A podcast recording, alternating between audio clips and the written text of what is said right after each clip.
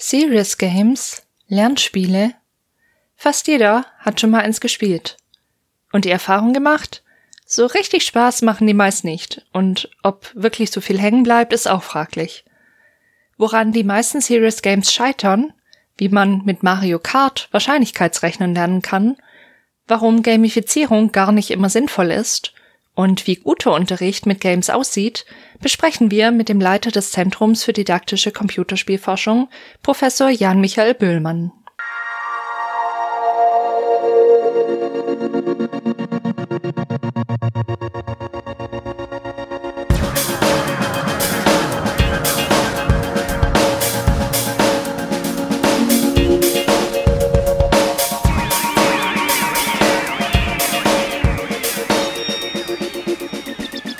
The Screens, liebe Hörerinnen und Hörer da draußen. Wir sprechen heute über Computerspieldidaktik und die Frage, wie man Games sinnvoll zum Lernen einsetzen kann. Dazu haben wir heute einen Gast in der Folge, nämlich Professor Dr. Jan Böhlmann vom Zentrum für didaktische Computerspielforschung der PH Freiburg. Jan, sei herzlich willkommen bei uns. Ich freue mich sehr, da zu sein. Wir sind nicht alleine, auch der Nikolas ist heute mit an Bord. Grüß dich, Nikolas. Hallöchen. Jan, jetzt habe ich schon ein Wort genannt. Ich habe gesagt Computerspieldidaktik. Jetzt steige ich doch gleich mal mit der Frage ein, bevor wir dich vorstellen dass wir gleich wissen, worum es eigentlich heute auch geht. Was ist eigentlich Didaktik? Ja, in aller Kürze ist es die Kunst des Lehrens und Lernens. Also es ist die Frage, wie kriegen wir Dinge so vermittelt, dass Kinder, wir denken meistens an Schule, diese Dinge dann auch so lernen und auch das lernen, von dem wir vorher uns überlegt haben, dass es gut wäre, das zu lernen. Dass man nicht sagt, wir schaffen irgendein Angebot und irgendwas wird da am Ende schon passieren, sondern dass wir wirklich sagen, zielgerichtet schaffen wir es, bestmöglich Lernprozesse zu gestalten. Ja, das ist ein gutes Anfangswort, das du da nennst, Jan. Wir haben ja schon einige Folgen auch aufgenommen hier bei Behind the Screens, wo wir uns damit beschäftigt haben, wie man auch mit digitalen Spielen lernen kann. Wir haben eine Folge Games für die Schule entwickeln mit Martin Thiele-Schwedz. Wir haben über pädagogische Potenziale digitaler Spiele gesprochen in Folge 4 und wir haben auch mal eine Kooperation mit dem Goethe-Institut gehabt, die Deutschlernspiele released haben und haben uns auch in dem Zusammenhang damit beschäftigt, wie man mit Spielen lernen kann. Aber heute soll jetzt also der Fokus wirklich nochmal auf dieser Didaktik liegen. Also wie muss ich eigentlich ein Spiel einbetten in einen Unterricht zum Beispiel, dass damit Lernen sinnvoll funktionieren kann. Natürlich werden wir die anderen Aspekte auch nochmal streifen heute und euch alle abholen, aber der Fokus liegt heute auf der Didaktik. Bevor wir da jetzt tiefer einsteigen, Jan, vielleicht noch mal kurz zu dir. Du bist seit 2019 Professor für deutsche Literatur und ihre Didaktik an der PH Freiburg und auch noch Gründungsdirektor des Zentrums für didaktische Computerspielforschung. Also alleine die Tatsache, dass es so ein Zentrum gibt, finde ich ja total klasse. Ja, wir haben uns damals wirklich überlegt, wir sollten sowas machen. Also einfach, ich habe 2008 angefangen zu promovieren zu einem zu einer Arbeit an der Schnittstelle von Literaturwissenschaft und Didaktik, weil irgendwie kann ich vielleicht später noch erzählen, viele Leute irgendwas zu Computerspielen machen wollten und die erzählten ja auch tolle Geschichten und als jemand, der seit klein auf Geschichten in Computerspielen rezipiert, wusste ich, das funktioniert. Aber es hat irgendwie keiner ordentlich gemacht. Ich hatte immer das Gefühl, mit dieser Hybris, die Doktoranden üblicherweise haben, man liest die Sachen und die Leute haben entweder Ahnung von Literaturwissenschaft oder von Computerspielen, aber selten von beiden. Und ich dachte, hey, das bin doch ich, der das beides hat. Und ich mache was Schönes damit.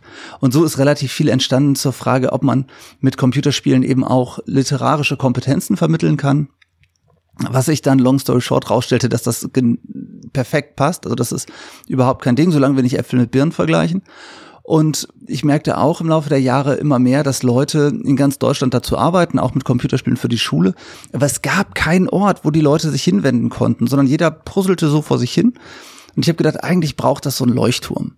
Und als ich dann 2019 die wunderbare Situation hatte, dass ich gleich mehrere Rufe hatte an Universitäten, habe ich halt bei den Universitäten dann gesagt, passt auf, ich komme gerne, aber nur, wenn ich ein Zentrum für Computerspielforschung, also für didaktische Computerspielforschung gründen kann.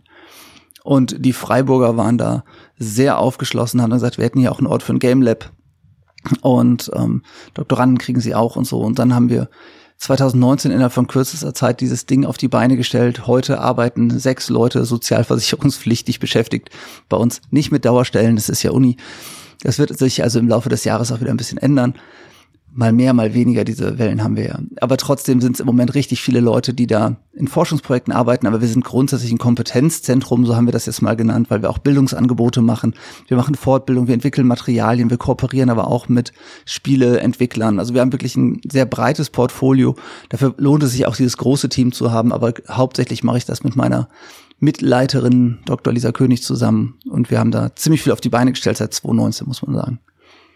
Ja, das ist wirklich beeindruckend. Also auch wenn man auf eurer Website unterwegs ist, zfdc.ph-freiburg.de, ist das wirklich erstaunlich, was ihr habt von Material Bibliothek bis hin zu ganz vielen Verweisen auf Videos. Ihr habt einen großen YouTube-Kanal, auf auf dem ihr ganz, ganz viele wirklich auch sehr konkrete, anschauliche Beispiele bringt. Ihr sprecht über einzelne Spiele und wie man die im Unterricht sinnvoll einsetzen kann, was man mit denen zum Beispiel lernen kann ich, mich hat das total abgeholt. Also ich bin ja überhaupt keine Didaktikerin, ich habe Psychologie studiert und das sind so Themen, die wir aller, allerhöchstens mal so ein bisschen am Rand angeschnitten haben. Aber das ist was, da finde ich, selbst wenn man absolut keine Ahnung von dem Thema hat, sind eure Videos da super interessant anzuschauen. Und denke ich mir oft, Mensch, da wäre ich auch gerne Schülerin gewesen. Ja, danke dir. Wir haben festgestellt, dass bedauerlicherweise die Lehrerinnen und Lehrer unsere wirklich mit Liebe geschriebenen 15 Seiten nicht lesen. Überraschung. Also ich glaube, Tada. es gibt ja, ja, die Diskussion über die Belastung von Lehrkräften ist ja alt und wird, finde ich, immer noch ganz oft unter den falschen Vorzeichen geführt, weil es ist einfach, wenn Lehrerinnen und Lehrer 27 Stunden die Woche unterrichten und nebenbei noch sowas machen sollen wie Unterricht vorbereiten oder Klausuren oder Elterngespräche oder immer mehr Verwaltung, immer mehr und nebenbei noch bitte Digitalisierung, Inklusion und sowieso. Also ich kenne keine Lehrkraft, die weniger als 50 Stunden arbeitet. Also es gibt das System einfach nicht her. Dementsprechend ist das gar keine Klage, wenn wir sagen, die Leute lesen unsere Artikel nicht. Wann sollen sie es machen? Ja. So, und deshalb haben wir uns gesagt, okay, aber so ein YouTube-Video von zehn Minuten, Viertelstunde, das guckt man mal so abends noch nebenbei. Und deshalb haben wir, wir haben eine Materialdatenbank mit knapp 150 Titeln rund um Computerspiele, aber auch ARVR, wer, das dann eher sowas für die Nerds. Um, ähm, und haben jetzt, glaube ich, über 50 Videos zu einzelnen Spielen, wo wir das Spiel spielen, man kann mal reingucken und nebenbei erzählen wir auch ein bisschen was dazu, was da an didaktischem Potenzial drin steckt. Denn bei uns arbeiten nur Leute, die eben Didaktiker sind und die meisten, so wie ich auch, in der Schule waren. Und so haben wir dann halt eben die Möglichkeit, da einfach auch ein bisschen unterrichtspraktisch drauf zu gucken, dass die Lehrkräfte dann zumindest mal eine Idee bekommen, was denn für Spiele geeignet sein könnten. Ja, kann man, finde ich, total gut wegsnacken. Nikolas, wie sieht's denn eigentlich bei dir aus? Hast du im Studium danach Berührungspunkte mit Didaktik gehabt? Also nicht im Rahmen irgendwie einer formellen Ausbildung oder so. Äh, nun ist es ja so, dass wir von Behind the Screens äh, in der Hochschullehre mittlerweile vertreten sind an äh, zwei Hochschulen, wo wir äh, Seminare anbieten zur ähm, für junge Videospielentwickler, äh, wo wir sie in Psychologie und Videospiele schulen. Und ähm, natürlich ist auch im Bereich der Hochschullehre, wo man dann eher mit jungen Erwachsenen äh, oder also jüngere und ältere Erwachsene äh, zu tun hat, äh, stellen sich äh, ganz praktisch viele didaktische Fragen. Wie kann ich, ähm, äh, wie kann ich dieses Wissen hier äh, an den Mann und an die Frau bringen. Äh, und zwar möglichst äh, so, dass es äh, motivierend ist, dass es äh, äh, erfolgreich ist, effizient ist, äh, dass es vielleicht nachhaltig ist. Ähm, und äh, da sind natürlich äh, solche ähm, Erkenntnisse, die jetzt ähm, auch zum Beispiel eher speziell im Schulkontext gewonnen werden, so natürlich trotzdem super relevant. Also ähm, so sehr unterscheiden sich dann die Lern- und Lehrsituationen dann äh, im, äh, im, sagen wir mal, im groben Überblick auch nicht. Natürlich gibt es da Spezifika und so, aber ähm, ja, also Didaktik äh, insofern für uns äh, relevant und deswegen freuen wir uns auch mal sehr gerne, wenn wir Gäste mit äh, reichlich Expertise zu diesen Themen haben, weil wir nicht nur die Zuhörerinnen und Zuhörer dabei auch Neues lernen können, sondern natürlich auch wir gerne Neues äh, äh, hören, lernen und reflektieren. Du hast da gerade noch mal einen wichtigen Punkt angesprochen. Jan, kurze Rückfrage an dich. Hm, bei dir geht's hauptsächlich tatsächlich um den Schulkontext oder habt ihr auch Hochschulkontext? Also wir haben ja sozusagen diese drei Bausteine. Also einmal Forschung, ganz klar, didaktische Forschung und Lernen, allgemein, aber wirklich von der Kita bis hin zur Erwachsenenbildung, da machen wir durchaus alles mit. Ähm, in, der, in den Bildungsangeboten, also denken wir auch Richtung Schule, erste, zweite, dritte Phase. Das heißt, erste Phase Hochschulausbildung, zweite Phase Referendariat, dritte Phase Weiterbildung im Job. Und wir denken natürlich vor allen Dingen daran. Aber im dritten Bereich, den wir haben, nämlich äh, im ganzen Bereich rund um Consulting, Beratung und Co., da machen wir auch unterschiedliche Sachen. Also wir hatten jetzt, haben relativ viele äh, Unterrichtsmaterialien auch erstellt, zum Beispiel für Computerspielpreissieger wie Esra. Also das Material, was zu Esra ist, das offizielle, das ist von uns. Und es ist ein ganz zauberhaftes Spiel. Haben Max Neu und das Team wirklich tolle Arbeit geleistet. Die haben das ja zusammen mit äh, Schülerinnen und Schülern auch zusammen entwickelt und so. Das ist ein ganz tolles Spiel und da setzen wir uns dann hin und überlegen, okay, wie können wir das auch in Materialien für die Lehrkräfte überführen? Was wir aber eben auch machen in dem Bereich ist, wir arbeiten mit Entwicklerinnen und Entwicklern zusammen. Bestenfalls früh in einem Stadion, meistens kommen wir aber relativ spät erst dazu. Immer dann, wenn man halt so merkt, oh, irgendwas funktioniert hier nicht, es sitzt was nicht, irgendwelche Probleme gibt es, dann werden die Didaktiker doch nochmal geholt und gefragt. Und wir hatten das jetzt gerade, um es mal konkret zu machen, ein Spiel, da sollte es um die Schwierigkeiten gehen, eine Gemeinde zu managen. Und die haben einen ganz wunderbaren, unglaublich schönen City-Builder gebaut bei dem es auch gewisse Zusammenhänge gab, die man gut nochmal irgendwie verstehen konnte. Aber lustigerweise war es halt so ein klassischer City-Builder mit, man sagt, bau da ein Haus hin, bau da ein Getreidefeld hin, bau da dieses hin und jenes. Und es passierte. Und dann bekam der, äh, kam die Gemeinde die Miete aus dem Haus und die Erträge aus dem äh, Kornfeld und der Supermarkt, der warf dann auch Gewinn ab, dass man dann bekam, was man wieder reinvestieren konnte. Und wir haben uns das so angeguckt und haben gesagt, Moment, wenn es hier um demokratische Strukturen geht und es eigentlich darum gehen soll, wie komplex es ist, so eine Gemeinde zu managen, ist es irgendwie komisch, wenn wir hier so fast so absolutistischer Herrschermäßig ähm, sagen können, der Bürgermeister befiehlt, baue ein Haus und das Haus ist sofort gebaut. Das ist nicht im Sinne des demokratischen Prozesses. So funktioniert unsere Gemeindeverwaltung nicht. Also jetzt will man natürlich auch nicht, dann, oder brauchst du ein Antragsformular und so. Den ganzen Quatsch können wir weglassen. Aber es ist natürlich viel authentischer, wenn man sagt, das ist kein Haus, das man da baut, sondern man gibt ein Wohngebiet frei. So, das kann, Spielprinzip ist das gleiche, aber das Wording macht natürlich für den Unterricht was. Weil wenn die Kinder mitnehmen, mit der Bürgermeister sagt, bau da ein Haus, dann wird ein Haus gebaut und man kriegt, die Gemeinde kriegt die Miete, dafür ist das was anderes. Als wenn man sagt, die Gemeinde sagt, da kann man ein Haus bauen, Bürger bauen das Haus und dann kriegt man Einkommenssteuer von den Leuten, die da wohnen. Im, schlimmsten Fall fördert man ja dann so sonst auch diese Bilder von absolutistischen Abs äh, Verwaltungsapparaten oder so. Ne? Ganz genau, ganz genau. Das war halt was, wo wir dann noch mal so auf der kleinen Ebene sagen konnten, da können wir das Wording schon ganz viel machen. Aber natürlich wäre es auch schön gewesen, wenn man noch andere Elemente mit drin gehabt hätte, die eben so ein bisschen mehr das Ganze äh, zeigen. Ich kann jetzt nicht ganz so viel drüber sprechen, weil das Spiel ist noch nicht ja. veröffentlicht. Das kommt bald und ich freue mich total drauf, weil die Leute, die es machen, sind einfach großartig und die Ideen dahinter sind auch toll. Aber da ist es jetzt auch schön, dass wir ähm, eine gut, also noch ein paar Kleinigkeiten verändert haben gemeinsam und aber sowas halt da hilft es manchmal, diesen spezifischen Schulblick zu haben. Oder wir haben mit einem sehr, sehr großen, mit einer sehr, sehr großen Firma gearbeitet, die ähm, was machen wollte für den Unterricht, wo man auch programmieren lernen konnte. Und die hatten dann die tolle Idee, ja, machen wir das einfach, damit man gut kollaborativ arbeiten kann mit einer Cloud-System. Wo halt ein Cloud-System ist prinzipiell perfekt, aber nicht im deutschen Schulsystem, weil wir haben sowas wie Datenschutzbeauftragte. Und wenn dann die Server nicht gerade zufälligerweise ähm, in einem kleinen Koffer dabei sind, die man da hat und die gehen nicht ins Internet, kriegt man Probleme. Und das ist manchmal so, dass da tolle Sachen gut gemeint gemacht werden. Und da hilft es einfach, wenn man so Leute hat wie uns, die da einfach nochmal ganz kurz mit der Praxisbrille draufschauen, weil leider muss man das sagen, unsere Schule ist doch 1890 näher als 2023, so in der Grundanlage an vielen Stellen.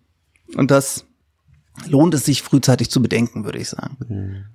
Auf dieser Beobachtung aufbauend, äh, dass Schule dann, äh, sagen wir als Struktur äh, doch relativ äh, sich langsam verändert, ähm, ähm, darauf aufbauend, vielleicht stellen sich manche Zuhörerinnen und Zuhörer die Frage, insbesondere die pädagogischen Fachkräfte darunter, ähm, warum soll ich mich eigentlich jetzt vielleicht auch mit diesem Thema auseinandersetzen, Wissen mit Games, Wissen mit Computerspielen zu vermitteln. Das ist ja kein mh, Betätigungsfeld, das klassischerweise in die Schule oder in Bildungskontexte überhaupt gehört. Also da gibt es eine, eine nicht so lange Tradition. Ähm, um hier noch ein paar andere Begriffe, die wichtig sind im, im Schulbereich, äh, einzuführen. Äh, da stellt sich vielleicht die Frage, also da, da muss man sich ja vielleicht allerhand neues Wissen auch aneignen, neue Fähigkeiten und so. Warum soll ich mir denn da die, eigentlich die Mühe machen? Ja, der gute alte Kopierer hat den Unterricht wahrscheinlich besser oder mehr verändert als jede didaktische Theorie. Das ist so ein alter Spruch und der ist auf jeden Fall, da ist was dran. Weil Dinge müssen erstmal funktionieren. Und so ein Arbeitsblatt, das habe ich gut unter Kontrolle. Das, das hilft nicht aus lernpsychologischer Sicht ohne weiteres, aber es funktioniert. Nee, das Ding ist, also zum einen, man muss gar nicht so viel Neues lernen. Das sei erstmal direkt vorweg gesagt. Weil bei ganz vielen Dingen, das, was wir an methodisch-didaktischem Gepäck dabei haben, da ist ja unser, ich sag mal, man braucht viele Pfeile im Köcher, aber die Pfeile rund um Methodik und Didaktik, die haben die Lehrkräfte. Und Computerspielunterricht ist kein Unterricht, der groß zaubert, sondern im Grunde sind Computerspiele Lehr-Lernmedien wie alle anderen auch, die ein bisschen anders funktionieren. Zugegebenermaßen. Das ist schon etwas anders und auch diese ganze Technikgeschichte gucken wir gleich drauf. Aber ganz grundsätzlich sei vorweggeschoben, es ist erstmal das Gleiche in anders, mit anderen Potenzialen vor allen Dingen. Es geht nicht so sehr darum zu sagen, wir wollen jetzt, ähm, weil alle Kinder gerne Computerspiele spielen, bringen wir jetzt Computerspiele in die Schule. Dieser Motivations, dieses Argument höre ich gerne, also Lebensweltbezug. Aber Kinder essen auch gerne Süßigkeiten und trotzdem holen wir die nicht in die Schule. So, also die Idee ist eher zu sagen, was kann man damit lernen und was kann man damit besser lernen als mit anderen Sachen. Und da kriegen jetzt die Medienpädagogen da draußen wieder so ein bisschen, stellen sich die Nackenhaare auf, weil er hat das böse Mehrwertwort gesagt. Aber es ist halt so, in der Schule geht es genauso darum. Wir gucken, welches Medium hat den größten Wert für das, was ich vermitteln will. Und wenn das Computerspiel schlechter geeignet ist, etwas zu vermitteln als was anderes, dann nehme ich was anderes. So muss es laufen, weil sonst, wir wollen für die Schülerinnen und Schüler den besten Unterricht. So. Und ich stelle mich jetzt hin und sage, bei vielen Dingen, nicht bei allen, aber bei vielen, hat, haben Computerspiele eine höhere Idee davon, was man lernen kann und die bringen uns da auch weiter. Nehmen wir ein Beispiel. Wir haben mit der Stiftung Digitale Spielekultur und dem Land NRW zusammen eine Studie gemacht, Games machen Schule. Und da haben wir für den Physikunterricht sollten, also wir haben Reihen entwickelt, fünf Stück, die curricular angebunden sind. Das heißt, das sind nicht irgendwie, wir machen hier so ein bisschen Zauberunterricht aus dem Elfenbeinturm heraus, kommen wir mit 25 Leuten, werfen ein bisschen Feenstaub und am Ende sind alle glücklich und denken, oh wow, war das innovativ, sondern wir haben wirklich Unterricht geplant anhand der Vorgaben, die die Lehrerinnen und Lehrer auch haben. Wir haben uns angeschaut für Deutsch, Englisch, Ethik, ähm, Physik und Politik oder Gesellschaftskunde. Was steht in der achten Klasse an? Was muss da gelernt werden? Und haben dann geschaut, gibt es irgendwelche Spiele, die das so unterstützen, dass wir damit gut arbeiten können? Und für Physikunterricht, das ist, glaube ich, das, was am eindrücklichsten ist, haben wir geschaut, es stehen Brücken auf dem Lehrplan, nämlich sogenannte Fachwerkbrücken. Das sind die mit den Dreiecken, die so aneinander sind. Da soll man dann berechnen, wie die Kräfte abfließen und sowas alles. Bridge und das Constructor. Ist ganz genau. Und da haben wir auch gesagt, das lässt sich doch mit dem Bridge Constructor total gut machen. Denn da baut man was und man sieht direkt auch mit den farblichen Verteilungen, also für die, die für die drei da draußen, die noch nie Bridge Constructor gespielt haben, wenn die Brücke gebaut ist, gibt man sie frei und dann wird sie belastet und man sieht anhand von Farbcodes, wo sie zu sehr belastet ist, da wird es dann rot und dann bricht es durch, die Brücke geht kaputt und so weiter. Und das ist, um Konzepte aufzubauen davon, wie diese Kräfte verteilt sind. Total super, weil wir wissen ganz gut, dass wenn wir so ein Konzept erstmal im Kopf haben, bindet sich da dann auch der ganze mathematische Kram relativ gut an. Wenn wir den mathematischen Kram lernen, aber wir wissen nicht wofür, ist es relativ unhilfreich. Also da lernen die Kinder dann gerne gut auswendig, das kann aber auch ein gut dressierter Affe. Sowas dann auswendig lernen, aber es wird halt nicht verstanden. Und diese Spiele kosten gar nicht viel Unterrichtszeit. Man spielt das zehn Minuten, Viertelstunde und schon docken sich da Dinge an. Dann macht man eine Phase, in der man Inhalte vermittelt. Nochmal, wie fließen Kräfte, warum wird das da überhaupt rot, das Ganze wird erklärt. Dann probiert man es nochmal aus, man hat nochmal eine Vertiefung drin. Und so hat dieses Spiel als simulative Umgebung die ganz wunderbaren Vorteil, dass wir eben ganz viele Sachen ausprobieren können, verstehen, manchmal auch noch gar nicht, dass wir es explizieren können, aber sozusagen das Konzept ist schon mal da. Und so eine Konzeptbildung, wenn wir die erreicht haben, das ist im Unterricht schwer zu erreichen und da helfen diese Spiele extrem. Das heißt, sowas äh, ist etwas, was wir total gerne machen, dass wir halt eben schauen, wir regen Konzepte an oder wir eröffnen Ideen. Es gibt rund, also es gibt viele kleine Spiele, die einfach auch schon sehr große Gedanken anregen, weil das ist auch wieder was. Wir arbeiten üblicherweise nicht mit AAA-Titeln, wenngleich auch die oft sehr lernförderlich sind, da spannendes Zeug drin steckt. Aber wir haben halt eben oft, dass wir, wir haben so pragmatische Dinge, die wir beachten müssen. Spiele für den Unterricht dürfen nicht länger als acht Stunden sein. Das ist einfach so, sonst kriegen wir die nicht unter im Unterricht. Also nicht länger als eine Ganzschrift, die man liest. Sie brauchen gewisse technische Anforderungen, weil auch da wieder können wir später noch ausführlicher drüber reden, aber kaum eine Schule hat irgendwie einen Gaming-Laptop oder Gaming-PCs, sondern iPads. Das ist das, was meistens noch verbreitet ist. Und so weiter. All diese Dinge müssen wir beachten. Und wir haben auch keine Unterrichtszeit über. Das ist auch was, also zu sagen, ja komm, wir spielen das Spiel mal acht Stunden, weil da in Stunde drei dieser eine kleine Moment ist, der so toll ist, das funktioniert in der Schule nicht. Das können wir einfach lassen. Das heißt, wir brauchen schon Dinge, die echt verdichtet sind, aber gleichzeitig kann man da sehr, sehr viel machen. Jetzt bin ich ein bisschen weg von der Frage, die du gestellt hast, entschuldige.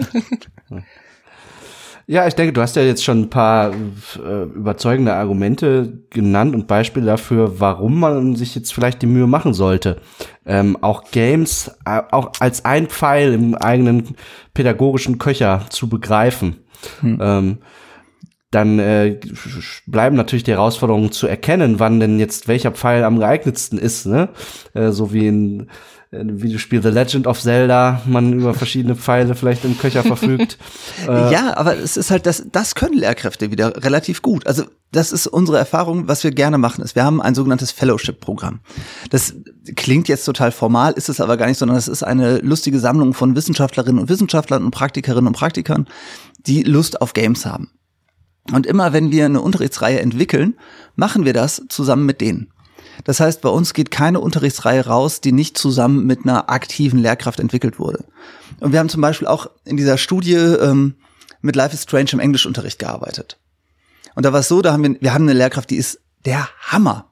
Anne, Grüße gehen an dich raus.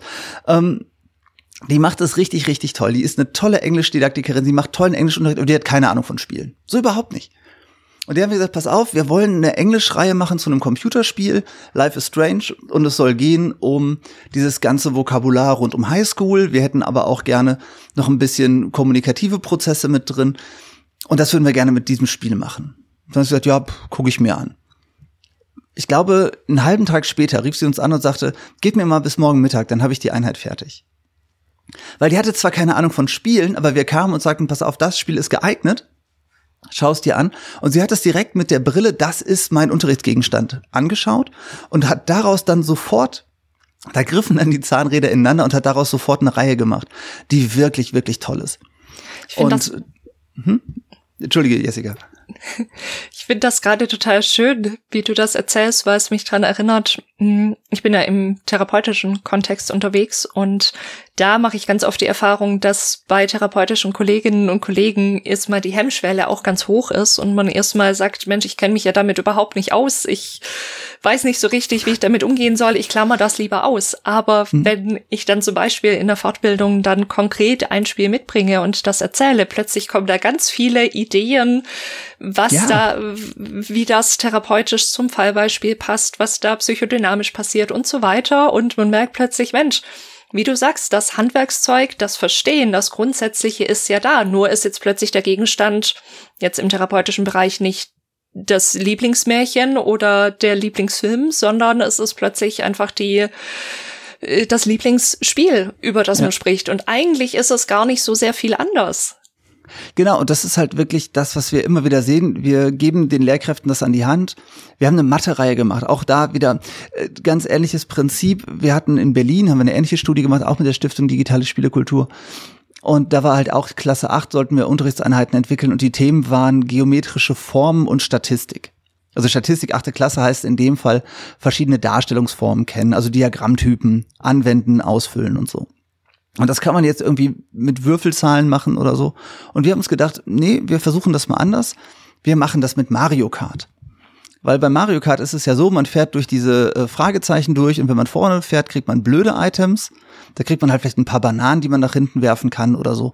Aber die sind eigentlich eher blöd. Und wenn man hinten fährt, kriegt man aber die ganzen coolen Sachen. Man kriegt auf jeden Fall Pilze, damit man schneller fährt oder man kriegt halt einen Stern oder eine Rakete. Die kriegt man ja nie, wenn man vorne fährt.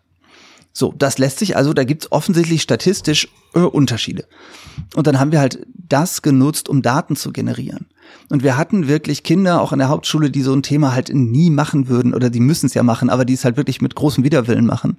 Wo dann plötzlich sehr coole Jungs die sehr kompetitiv unterwegs sind, sehr angestrengt versuchten, ihr Rennen auf Platz 4 zu bestreiten, damit sie ihre Datenerhebungsbögen ausfüllen können, um zu gucken, welche Items bekommen sie, wenn sie auf Platz 4 fahren und welche bekommen sie, wenn sie auf Platz 1 fahren. Und das ist natürlich spannend zu sehen, dass wir auch diese motivationalen Aspekte dabei haben, aber gleichzeitig das dazu führt, dass die auch merken, Moment, Statistik gibt's wohl in meinem Leben. Weil das ist ja auch was zu sagen, ja, die können eine Tabelle ausfüllen, ja, aber wofür? Aber dann ein Bewusstsein dafür zu haben, dass sowas wie Mario Kart plötzlich doch auch unterschiedliche äh, statistische Dinge als Grundlage hat, ist natürlich spannend. Oder die Kinder, die dann in diesen vorhin genannten Physikunterricht kamen und dann sagten, haben Sie gesehen über den äh, Rhein-Herne-Kanal? Da, da führt auch so eine Brücke. Das, das ist genau so eine. Plötzlich sehen die Kinder Dinge in ihrer Umwelt, die sie vorher nicht gesehen haben. Also da weiß ich jetzt nicht, ob das nicht vielleicht auch passiert wäre, im normalen Physikunterricht zu Brücken, aber offensichtlich schien es der Lehrkraft so besonders zu sein, dass die Kinder das wahrnehmen, dass sie es uns rückgemeldet haben, was ich total schön finde. Ja, dann nehme ich zwei wichtige Punkte jetzt draus mit. Einerseits dort äh, den Kindern ähm, die Kompetenzen an die Hand geben, ihre Welt besser zu verstehen, aber auch zum Beispiel Spiele besser zu verstehen, die ja Teil ihrer Welt sind, ihrer Lebenswelt, ihrer Alltagslebenswelt. Äh, und damit also auf, auf zwei Ebenen eigentlich ähm, ja, den Blick zu eröffnen auf ähm, ja, die Funktionsweise, die innere Funktionslogik von Dingen. Mhm. Ähm, würde ich schon sagen. Also äh, letzteres steht für mich sogar noch ein bisschen zurück. Das ist aber wieder diese didaktische Brille. Da ist man ja doch sehr den Lernzielen verpflichtet, die von außen gegeben sind, wenngleich wir natürlich am Zentrum auch sehr daran arbeiten, dass die auch verändert werden. Aber es ist erstmal, wenn wir jetzt sagen wollen, wir wollen Computerspiele für ein besseres Lernen in die Schule kriegen, dann geht's nicht so sehr darum. Also dann, dann muss ich den Lehrkräften was an die Hand geben, was sie wirklich verwenden können und nicht was, wo man sagt, das wäre aber sinnvoll, wenn ihr es machen würdet, weil diese Extrazeit ist nicht da. Nee, also genau, einerseits wirklich ganz klar zu sagen, wir wollen, dass die Kinder besser lernen und nachhaltiger lernen. Und natürlich wir brauchen ja einen anderen Modus, um diese Computerspiele im Unterricht zu behandeln. Das sei ja auch nochmal gesagt. Also die Kinder kommen nicht in den Unterricht und daddeln einfach, sondern wir verwenden die Spiele schon wie ernstzunehmende Unterrichtsmedien. Das heißt, man braucht einen etwas anderen mentalen Modus, also raus aus der Rezeption rein eher so in die produktive Rekonstruktion oder Kokonstruktion, nicht Rekonstruktion. Ähm, also wir sollen eher wirklich rezipieren und nicht nur konsumieren. Das heißt eben, wenn wir das Spielen unterbrechen, nochmal Fragen stellen, das hilft natürlich auch in etwas anderem Modus zu kommen, was dann in der Folge dazu führt, dass sie natürlich sich auch nochmal anders mit den Medien auseinandersetzen, die sie selber auch spielen. Also ich glaube nach wie vor, auch wenn ich diese Mathe-Reihe mitentwickelt habe, bin ich in der Lage, Super äh, Mario Kart zu spielen und dabei Spaß zu haben. Aber ich bin halt eben auch nochmal, es wird mir bewusster, dass gewisse Dinge dahinter liegen. Wir hatten auch erst überlegt bei Statistik sowas wie Rollenspiele, wo dann irgendwelche Würfelwahrscheinlichkeiten ausgerechnet werden. Dachten aber, das ist zu komplex, um es dann eben nochmal zu übertragen. Also auch da wieder war die didaktische Entscheidung viel für dieses sehr einfache Ding und nicht für das etwas komplexere, was vielleicht noch spannender gewesen wäre, aber ich glaube, das ist eher was für den Leistungskurs dann in der Oberstufe. Du hattest so einen bestimmten Modus erwähnt, mit dem man sich dann diesem Medium nähern muss, der sich davon unterscheidet von dem, wie äh, Heranwachsende in der Regel ja. im privaten Umfeld Videospiele konsumieren. Ich stelle mir diese Situation so vor, ne? Also dann hat man das als Unterrichtsgegenstand dort ein Videospiel und dann spielt man vielleicht irgendwie da kurz rein und dann äh, pausiert man, um zum Beispiel eine bestimmte Sache zu reflektieren, mhm. zu erklären. Also ja. da, äh, das ist erstmal so eine äh, das stellt gewisse Herausforderungen auch an die an die äh, an die Schülerinnen und Schüler also im Sinne von auch so Impulskontrolle so ich war jetzt gerade im Spiel ich war im Flow ich war im mhm. vielleicht, ja. vielleicht Spaß oder so und jetzt muss ich auf einmal Stopp machen und irgendwie irgendwas machen, obwohl ich doch eigentlich weiterspielen wollte. So, äh, das heißt, da sind also da werden auch so andere Soft Skills, wie zum Beispiel die Impulskontrolle auf einmal, äh, spielen hier auch eine Rolle und ähm, es Schon. sind einerseits Anforderungen, die man mitbringen muss. Andererseits auch ist es wieder Gelegenheit, die vielleicht auch zu fördern. Ja, gleichzeitig Nebenher. ist es aber auch so, also da hast du vollkommen recht, aber gleichzeitig ist es natürlich auch so, dass wir in der Schule sowieso so einen Ort haben, wo man schon so einen gewissen Impulskontrolle-Habitus eh ausgeprägt hat. Und es ist ganz schön, ähm, Fritz Werther von der Uni äh, Würzburg hat, schreibt gerade eine ganz spannende Doktorarbeit, die wird jetzt dieses Jahr endlich fertig und ich freue mich sehr drauf. Der hat äh, schön nachweisen können, ich spoilere jetzt ein bisschen, dass es äh, verschiedene Arten der Rezeption von Spielen gibt. Es gibt sozusagen so einen Automatikmodus, in dem wir, wie wir auch sonst so, wir Menschen üblicherweise durch die Welt gehen, wenn wir irgendwie an irgendwen vorbeilaufen und sagen Hallo, der sagt auch Hallo, da ist das Gehirn nicht sonderlich aktiv. So, das ist, wenn wir an jemandem vorbeilaufen, wir sagen Hallo und der schluckt, hat, kriegt feuchte Augen und sagt Hallo, da halten wir inne. Da war irgendwas anders, da war was das heißt, wir haben einmal so einen Automatikmodus und bei anderen haben wir so einen reflektiven Modus. Und Computerspiele versuchen uns natürlich auch im Sinne des Flow-Erlebens möglichst schnell in diesen Automatikmodus zu bringen, weil wir dann halt schnell den Flow auch aufbauen können. Ähm, für den Unterricht benutzen wir aber eher diesen reflektiven Modus. Das heißt, wir kommen häufig gar nicht so richtig tief in den Flow rein, weil wir eben das Lernen findet eigentlich oder die spannenden Reflexionsaspekte finden meistens dann eben parallel statt, beziehungsweise finden dann eben in dieser Ebene statt. Das heißt, auch beim Mario Kart Spielen geht es nicht darum, dass wir sagen, hey, jetzt zockt einfach mal drei, vier Runden und gut ist, sondern wir gehen direkt mit dem Bewusstsein rein und die Kinder natürlich auch. Das heißt, das ist für sie gar nicht so schwierig. Also klar, man braucht diese Impulskontrolle und aber auch da wieder sind die Lehrkräfte, damit haben die Lehrkräfte am wenigsten Probleme. Weil das sind die einfachen Sachen wie, okay, und jetzt bitte klappt das Tablet eben zu und legt es mit dem Display nach unten auf den Tisch. Und dann ist die Aufmerksamkeit wieder vorne gebündelt. Das ist ja so ein Rahmen, das geht viel einfacher als mit den eigenen Kindern zu Hause, die halt eben so einen Rahmen nicht vorgegeben haben. Mhm. Deshalb, das passt eigentlich ganz gut. Da sind auch die Sorgen häufig größer als die echten Probleme.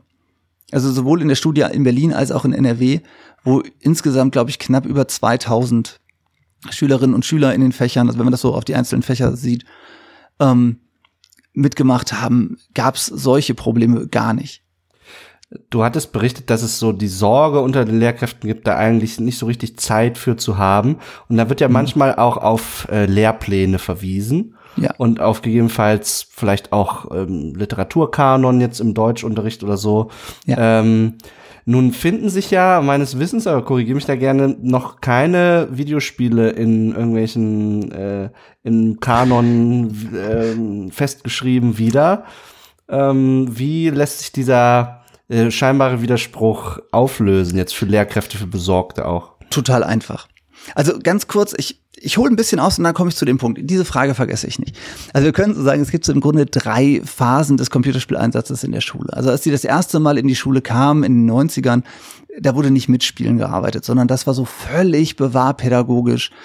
Ähm, da hatte man vielleicht mal so einen Zweiseiter äh, zu irgendwelchen Amokläufen und dann war die Aufgabe, Schreibaufgabe, jetzt beschreibe, warum Computerspiele die äh, Spielerinnen und Spieler aggressiv machen.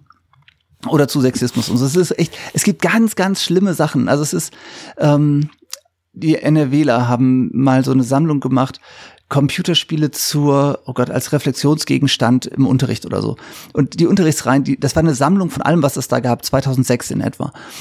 Und ganz tolle Leute, die das gemacht haben und das, was sie gesammelt haben, ist wirklich spannend, aber ganz viel ist wirklich aus dieser bewahrpädagogischen Schiene. Und dann, ich habe ja 2008 angefangen, ab da gibt es so eine leichte Welle hinzu, wir ersetzen mal das, was da ist. Das habe ich ja mit meiner Arbeit auch gemacht. Also zu sagen, könnten wir Computerspiele zum literarischen Verstehen verwenden oder nicht.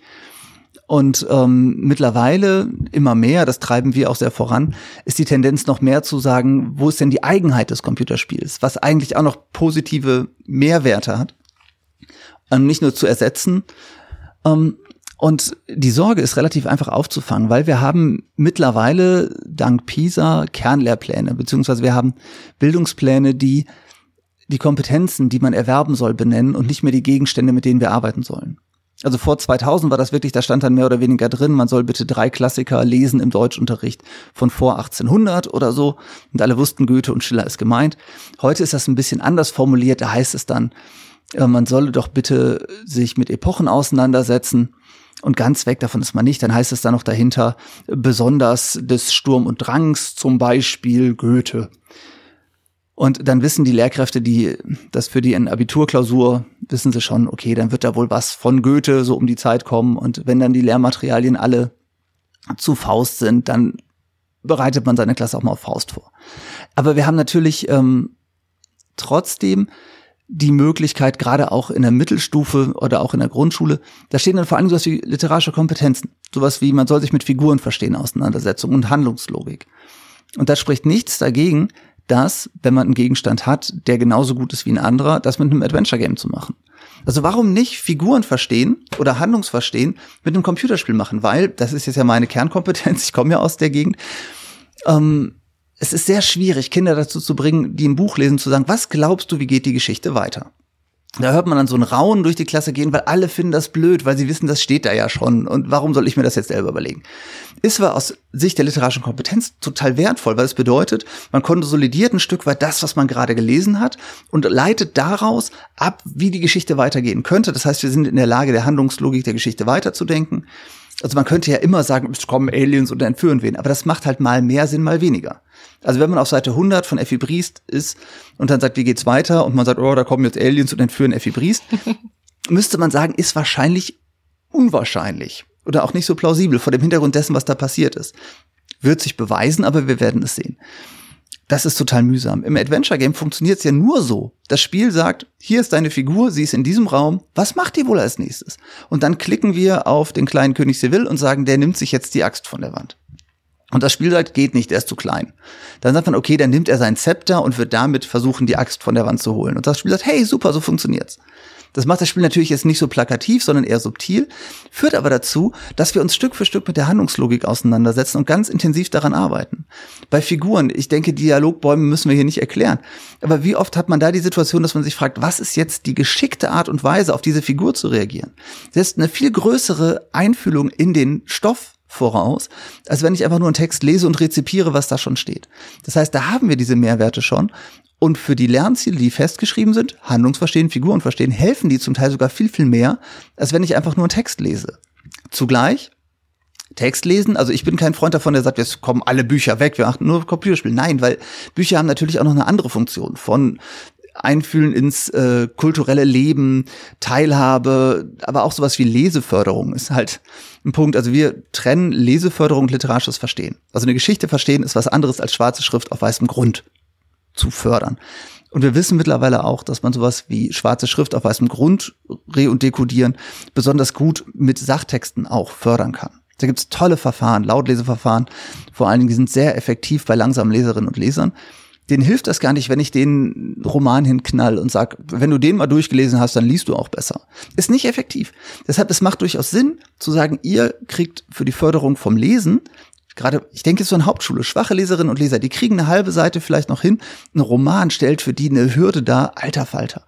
Das führt dazu, dass die nie lernen, ordentlich literarische Kompetenzen anzubringen in ihrem Leben, die sie aber brauchen, nicht nur für Bücher, sondern auch für Filme, Netflix, RTL 2, was auch immer die so gucken, eben aber auch Computerspiele. Und diese Vermischung ist nicht gut. Das heißt, ich plädiere dafür zu sagen, wir machen Leseförderung, die machen wir auch gut. Und nebenbei fördern wir literarische Kompetenzen, die lebensweltlich heutzutage total relevant sind. Also man denkt an sowas wie Fake News, das zu erkennen, dass da tolle Narrative drin stecken, aber keine in irgendeiner Form geartete ähm, Wahrheit, hilft sehr, aber dafür braucht man literarische Kompetenzen. Und wenn wir Kinder haben, zum Beispiel, die nicht lesen können, dann macht, arbeiten wir doch mit denen lieber mit einem anspruchsvollen Adventure-Game, was sie gut rezipieren können, was ihre literarischen Kompetenzen gut fördert und machen die Leseförderung mit Verfahren, die dann für sie auch wirklich effektiv sind, als beides nicht richtig zu machen, indem wir sie ein Buch lesen lassen. Und jetzt noch kurz hinten dran, denken wir ans andere Ende des Spektrums, die Leistungsstarken, denen schadet es überhaupt nicht. Also auch da haben wir gemerkt, dass gerade ähm, Gymnasiasten, die auf einem sehr hohen Niveau schon lesen und auch auf einem hohen Niveau literarische Texte verstehen, dass denen das auch sehr viele Möglichkeiten gibt, gerade im Bereich der Reflexion, Abstraktion, nochmal auch auf Geschichten zu schauen, weil lustigerweise wird die Konstru äh, Konstruiertheit von Geschichten in digitalen Settings häufig noch deutlicher und gibt ihnen dann mehr Freiheit dabei nochmal zu drüber zu nachzudenken, warum Dinge so sind, wie sie sind und ob sie sinnvoll sind, wie sie sind und ob die Spaß machen und und und. Jetzt möchte ich mal doch eine Kiste aufmachen, bei der ich mir vorstellen kann, dass viele, die zuhören, vielleicht schon auch diese Frage mit sich rumtragen. Mm, wenn wir an Lernen und Games denken, ist, glaube ich, bei vielen die erste oder zweite Assoziation dann spätestens natürlich auch das Thema Serious Games, Lernspiele und so weiter. Ja. Du hast jetzt lauter mh, Unterhaltungsspiele, nenne ich sie mal. Also klar, das Wording ist, ist natürlich immer so ein bisschen mit Graubereichen. Literatur sind auch Unterhaltungsmedien. Man vergisst das gerne, aber Bücher sind eigentlich ja. auch Unterhaltungsmedien. Ja, absolut, absolut. Wo, wohin ich mit der Frage gerne möchte, ist, hm, was hältst du denn eigentlich von solchen Spielern bringen. Also auch da machen wir eine große Kategorie auf, ist mir klar, wo, wo ganz viele verschiedene Spiele drin sind, hm, wo es gute und schlechte gibt. Aber ich finde, ich finde das sehr spannend, dass wir, mhm. dass wir noch gar nicht über klassische, in Anführungszeichen, Spiele gesprochen haben, die quasi mit dem Sinn konstruiert worden sind oder mit dem Ziel konstruiert worden sind, jetzt eine bestimmte Art von Wissen mhm. zu vermitteln. Ja, das liegt daran, dass das natürlich, das geht auch, aber auch da, die Welt ist halt voll von hübschem Schrott. Jetzt mal so, also ich erlebe es in den vergangenen Jahren vermehrt, dass mehr oder weniger schlecht finanzierte Entwickler sagen, ja, dann machen wir halt ein Serious Game, das können wir uns irgendwie leisten. Und es gibt viele Serious Games, die funktionieren als Spiel, aber man lernt nichts. Oder es gibt welche, da lernt man was, aber die funktionieren als Spiel nicht. Ich glaube, das ist eins der großen Probleme, die wir im Serious Game Bereich haben. Und da würde ich sagen, fallen fast 90 Prozent der Spiele drunter. Also wenn wir den Markt der Serious Games betrachten, da gibt es wenige, die wirklich, wirklich gut sind und die sowohl als Spiel funktionieren als auch als Lerngegenstand. Deshalb ähm, ist das nicht so sehr mein Fokus oder auch der Fokus bei uns am Zentrum. Hat noch andere Gründe, aber bleiben wir kurz bei den Serious Games. Da ist es schon so, dass die, wenn die gut gemacht sind, wirklich tolle Sachen vermitteln können. Aber sie müssen halt eben auch wirklich toll gemacht sein. Also wir hatten vorhin ja gesprochen über Human Resources Machine. Dieses kleine Spielchen, wo man ähm, im Bereich informatorische Grundbildung oder algorithmisches Denken sehr, sehr viel lernen kann. Also wir hatten im Vorgespräch darüber gesprochen, nicht hier im Podcast, also alle, die jetzt irritiert sind. ähm, und das ist wirklich ein Spiel, das funktioniert als Spiel und man lernt unglaublich viel dabei. Auch was einem so formal klar wird. Man hat ja sonst eher so ein, wir nennen das liebevoll Kollaterallernen. Man spielt, man lernt auch was, aber man kriegt es gar nicht so mit oder es ist auch nicht so wichtig eigentlich für das Spiel. Ähm, das ist zum Beispiel ein gutes Beispiel. Oder Leons Identität hat ähm, das Land NRW in Auftrag gegeben, für die haben wir auch das äh, Unterrichtsmaterial gemacht, das sei an der Stelle kurz gesagt, also kleiner Disclaimer. Die Unterrichtshandreichung, also wenn ihr auch mal wissen wollt, wie die Dinge aussehen, die wir machen, kann man da total schön nachgucken auf leon.nrw.de. Ähm, findet ihr das Spiel. Ja. Läuft leider in den meisten Schulen nicht, weil es das nur für die PCs gibt und es eine ja. 3D-Umgebung ist. Total ärgerlich. Das als App-Version Hammer. Also Dazu haben wir sogar auch schon eine Folge aufgenommen. Folge Ach, 16, wenn mich nicht alles täuscht. Ja, Leons und Identität, wer dort gerne sich nochmal äh, über ein Podcast-Medium, über dieses Spiel informieren will, vielleicht erstmal selber spielen, ich glaube, und die Unterrichtsmaterialien äh, dazu äh, sich an, die Begleitmaterialien dazu anschauen. Äh, genau, aber an dieser Folge auf jeden Fall ein kurzer Querverweis. Ja, also da kann ich halt sagen, da sind, da ist viel Hirnschmalz reingeflossen. Das macht als Spiel Spaß. Man lernt ganz viel. Die sind super, aber die sind halt auch wirklich selten in der Form. Ähm, weshalb ich da so ein bisschen skeptisch bin an vielen Stellen. Der andere Grund, warum ich mehr über diese ja, Unterhaltungsspiele spreche, ist, wenn wir sie als kulturelle Artefakte ernst nehmen, kann man sie auch wirklich dann auch als kulturelle Artefakte verwenden, die wir in die Schule holen. Wir sagen auch nicht im Literaturunterricht, hm, in der achten Klasse sind Metaphern auf dem Lehrplan. Autor, schreibe uns ein Buch mit vielen Metaphern. Sondern wir gucken, was gibt der Literaturmarkt gerade her an authentischen Werken und suchen dann welche raus, die eben dieses Bedürfnis, was wir haben, auch mit erfüllen.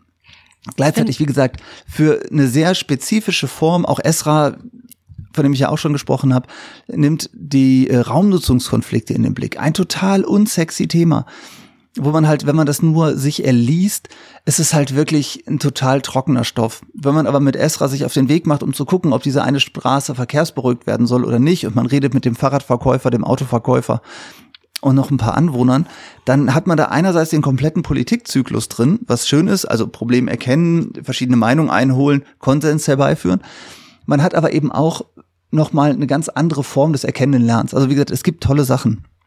Aber die sind halt selten und dementsprechend mhm. fände ich es gut, wenn wir Spiele mehr im Unterricht verwenden, die auch als Spiel funktionieren, ohne dass wir da jetzt äh, im, also dann muss man diese Unterscheidung nicht mehr machen, weil für mich kann Life is Strange halt eben auch ein serious Game sein. Wenn unser Ziel ist, Handlungsverstehen zu prüfen, weil wir dürfen ja immer wieder Dinge ausprobieren. Wir haben diese wunderbare Struktur, das ist ja für, die Handlungslogik beim literarischen Verstehen unglaublich spannend, zu gucken, wofür entscheidet man sich und aus welchen Gründen.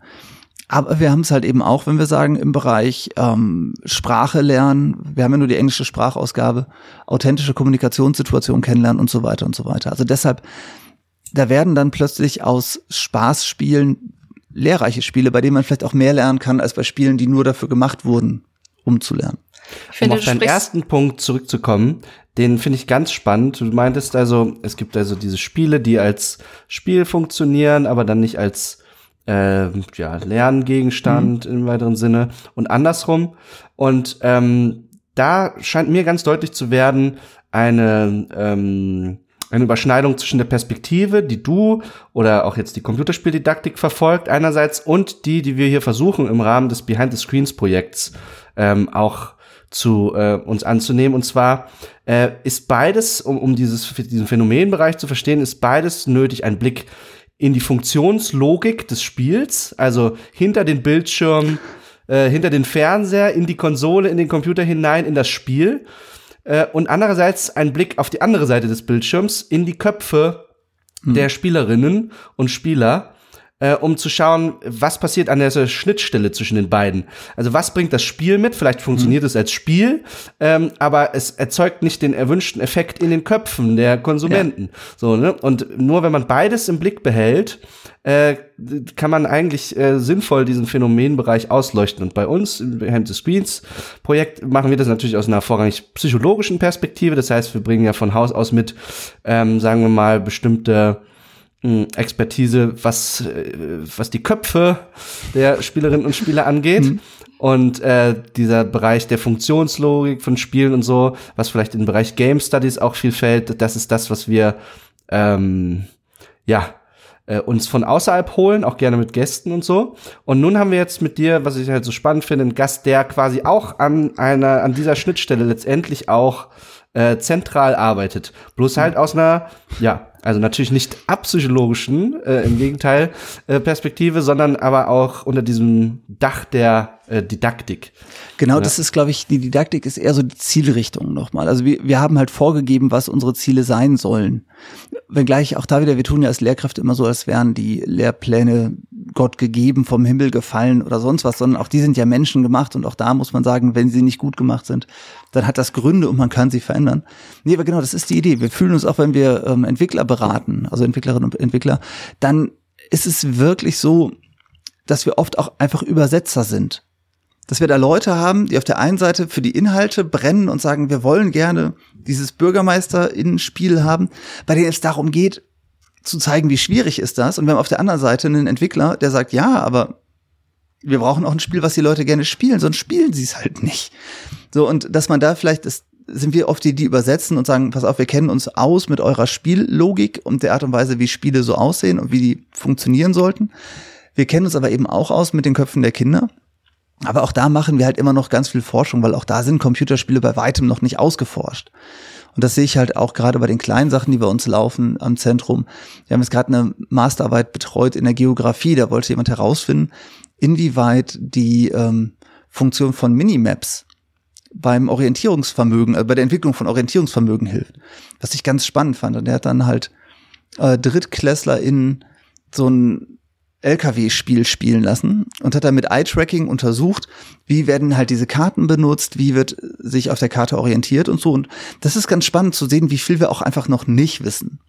Also gerade bei diesen Dingen, die auch so ein bisschen kollateral lernmäßig damit reinfühlen, weil wir würden jetzt nicht sagen, wir verändern diese Spiele im Unterricht, im Geografieunterricht, damit die Kinder ihr Kartenverstehen besser ausprägen. Spielt mal irgendwie fünf Stunden Snowrunner und dann wird das schon besser. Lustigerweise, es würde funktionieren, aber es ist halt auch da wieder nicht die effektivste Art. Aber da eben zu sehen, welche Optionen haben wir denn noch und welche Pfeile könnten wir auch da in den Entwicklerköcher noch legen, ist für uns natürlich auch sehr, sehr spannend, aber eben auch zu schauen, für die Eltern und für die Lehrkräfte zu schauen, was können wir denn empfehlen oder wo sind manchmal auch Sorgen unbegründet, wo sind manchmal Hoffnungen übertrieben. Das gibt ja, das Spektrum ist ja breit. Okay, ich glaube, jetzt sind alle gehuckt und interessiert, ob du das spoilern darfst. Bringen diese Minimaps denn was? Was ist das Ergebnis? Gibt's schon eins? Ja, es gibt schon eins. Das war eine sehr spannende Masterarbeit, die jetzt vor letztes Jahr hat die stattgefunden. Und jetzt wie bei einer Masterarbeit üblich, die Endzahlen, also die Teilnehmerzahlen sind ganz, ganz klein. Die Tragweite dessen, was wir da herausgefunden haben, müsste man natürlich mit einem schönen 350.000 Euro DFG-Projekt nochmal vertiefen. Aber alle, die sich für diese Richtung interessieren, sei gesagt, es lohnt sich wohl, einen Antrag zu stellen. Die Vorstudie, die man, also so eine Masterarbeit kann ja maximal sowas wie eine Vorstudie sein, brachte sehr spannende Ergebnisse, nämlich dass Kinder das schon sehr wohl nutzen, auch in Altersstufen, wo man eigentlich denkt, da ist die Kartenkompetenz noch nicht so stark ausgeprägt. Und das heißt, zumindest kann man schon mal anhand dieser Spiele schön nachweisen, wie gut die ausgeprägt ist. Und wir konnten halt eben auch sehen, also wir haben den Lerneffekt nicht prüfen können. Da, dafür hat einfach die, da hätte man ein anderes Studiendesign gebraucht. Aber wir konnten schon mal sehr gut zeigen oder wir konnten anhand dieser Spiele sehr schön die Kartenkompetenz der Kinder nachweisen. Und auch eben zeigen, dass ihre Kartenkompetenz zum Einsatz gebracht wird, während sie spielen. Die Erkenntnis crasht so ein bisschen mit dem, was ich so, was mir da so in, im Hinterkopf äh, rumfliegt, äh, im Sinne von vielleicht so ein Ausspruch von den sogenannten Boomern, die dann sagen, die, die Kinder von heute können ja keine Karten mehr lesen. Ja? ja, es ist genau und man kann sich keine Wege mehr merken und auch wenn ich im Supermarkt stehe, bin ich völlig äh, orientierungslos, wenn ich nicht meine Einkaufszettel geschrieben habe.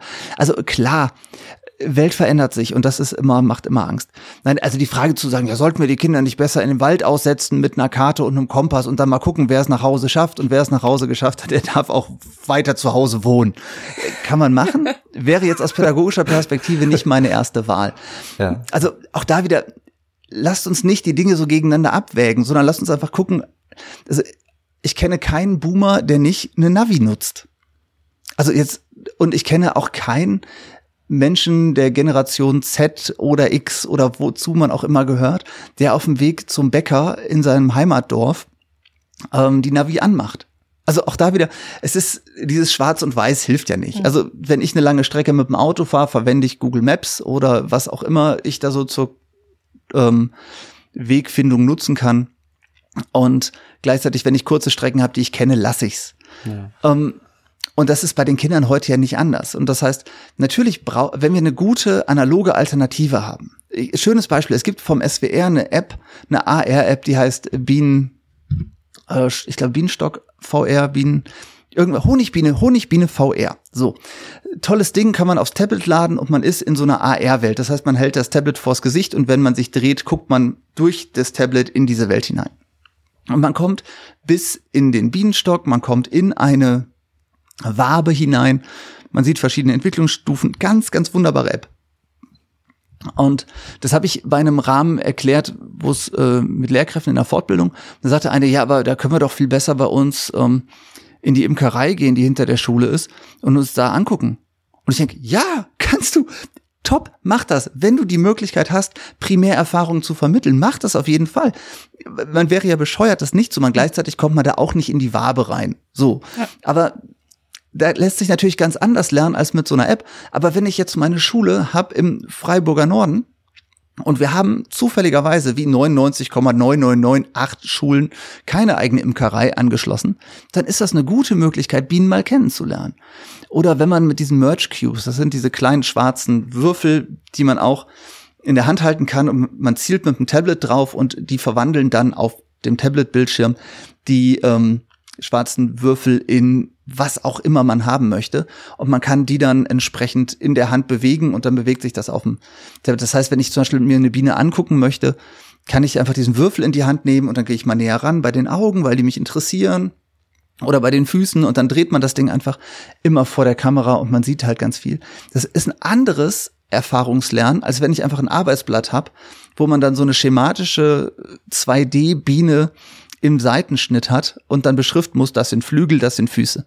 Also da erweitert uns, oder da wird es halt erweitert, aber wenn wir natürlich Primärerfahrungen machen können, sollten wir das machen. Wenn wir die Zeit haben, im Physikunterricht eine Brücke zu bauen, mit echten Teilen und wir eine Klasse haben, die nicht total frustriert ist, wenn ihre Brücke dreimal zusammengekracht ist, dann sollten wir das machen. Aber meiner Erfahrung nach, haben wir häufig nicht die Ressourcen und die Zeit. Und da können Computerspiele eine wirklich kostengünstige Erfahrungsgenerierungsmaschine sein. und, und sogar nachhaltiger sein. Ich erinnere mich, dass ich in Schulzeiten aus, aus Plastikstrohhalmen irgendwelche Brücken gebaut habe. Ja, dann nehmen wir Unterricht. lieber die Mikroprozessoren, die in so einem iPad sind. Ja. Nein, also äh, über die Nachhaltigkeit von diesen ganzen äh, Chip-gesteuerten Dingen müssen wir, glaube ich, nicht. Also ich glaube, das können wir nicht gut abwägen, aber ja. ich weiß, was du meinst. Ja.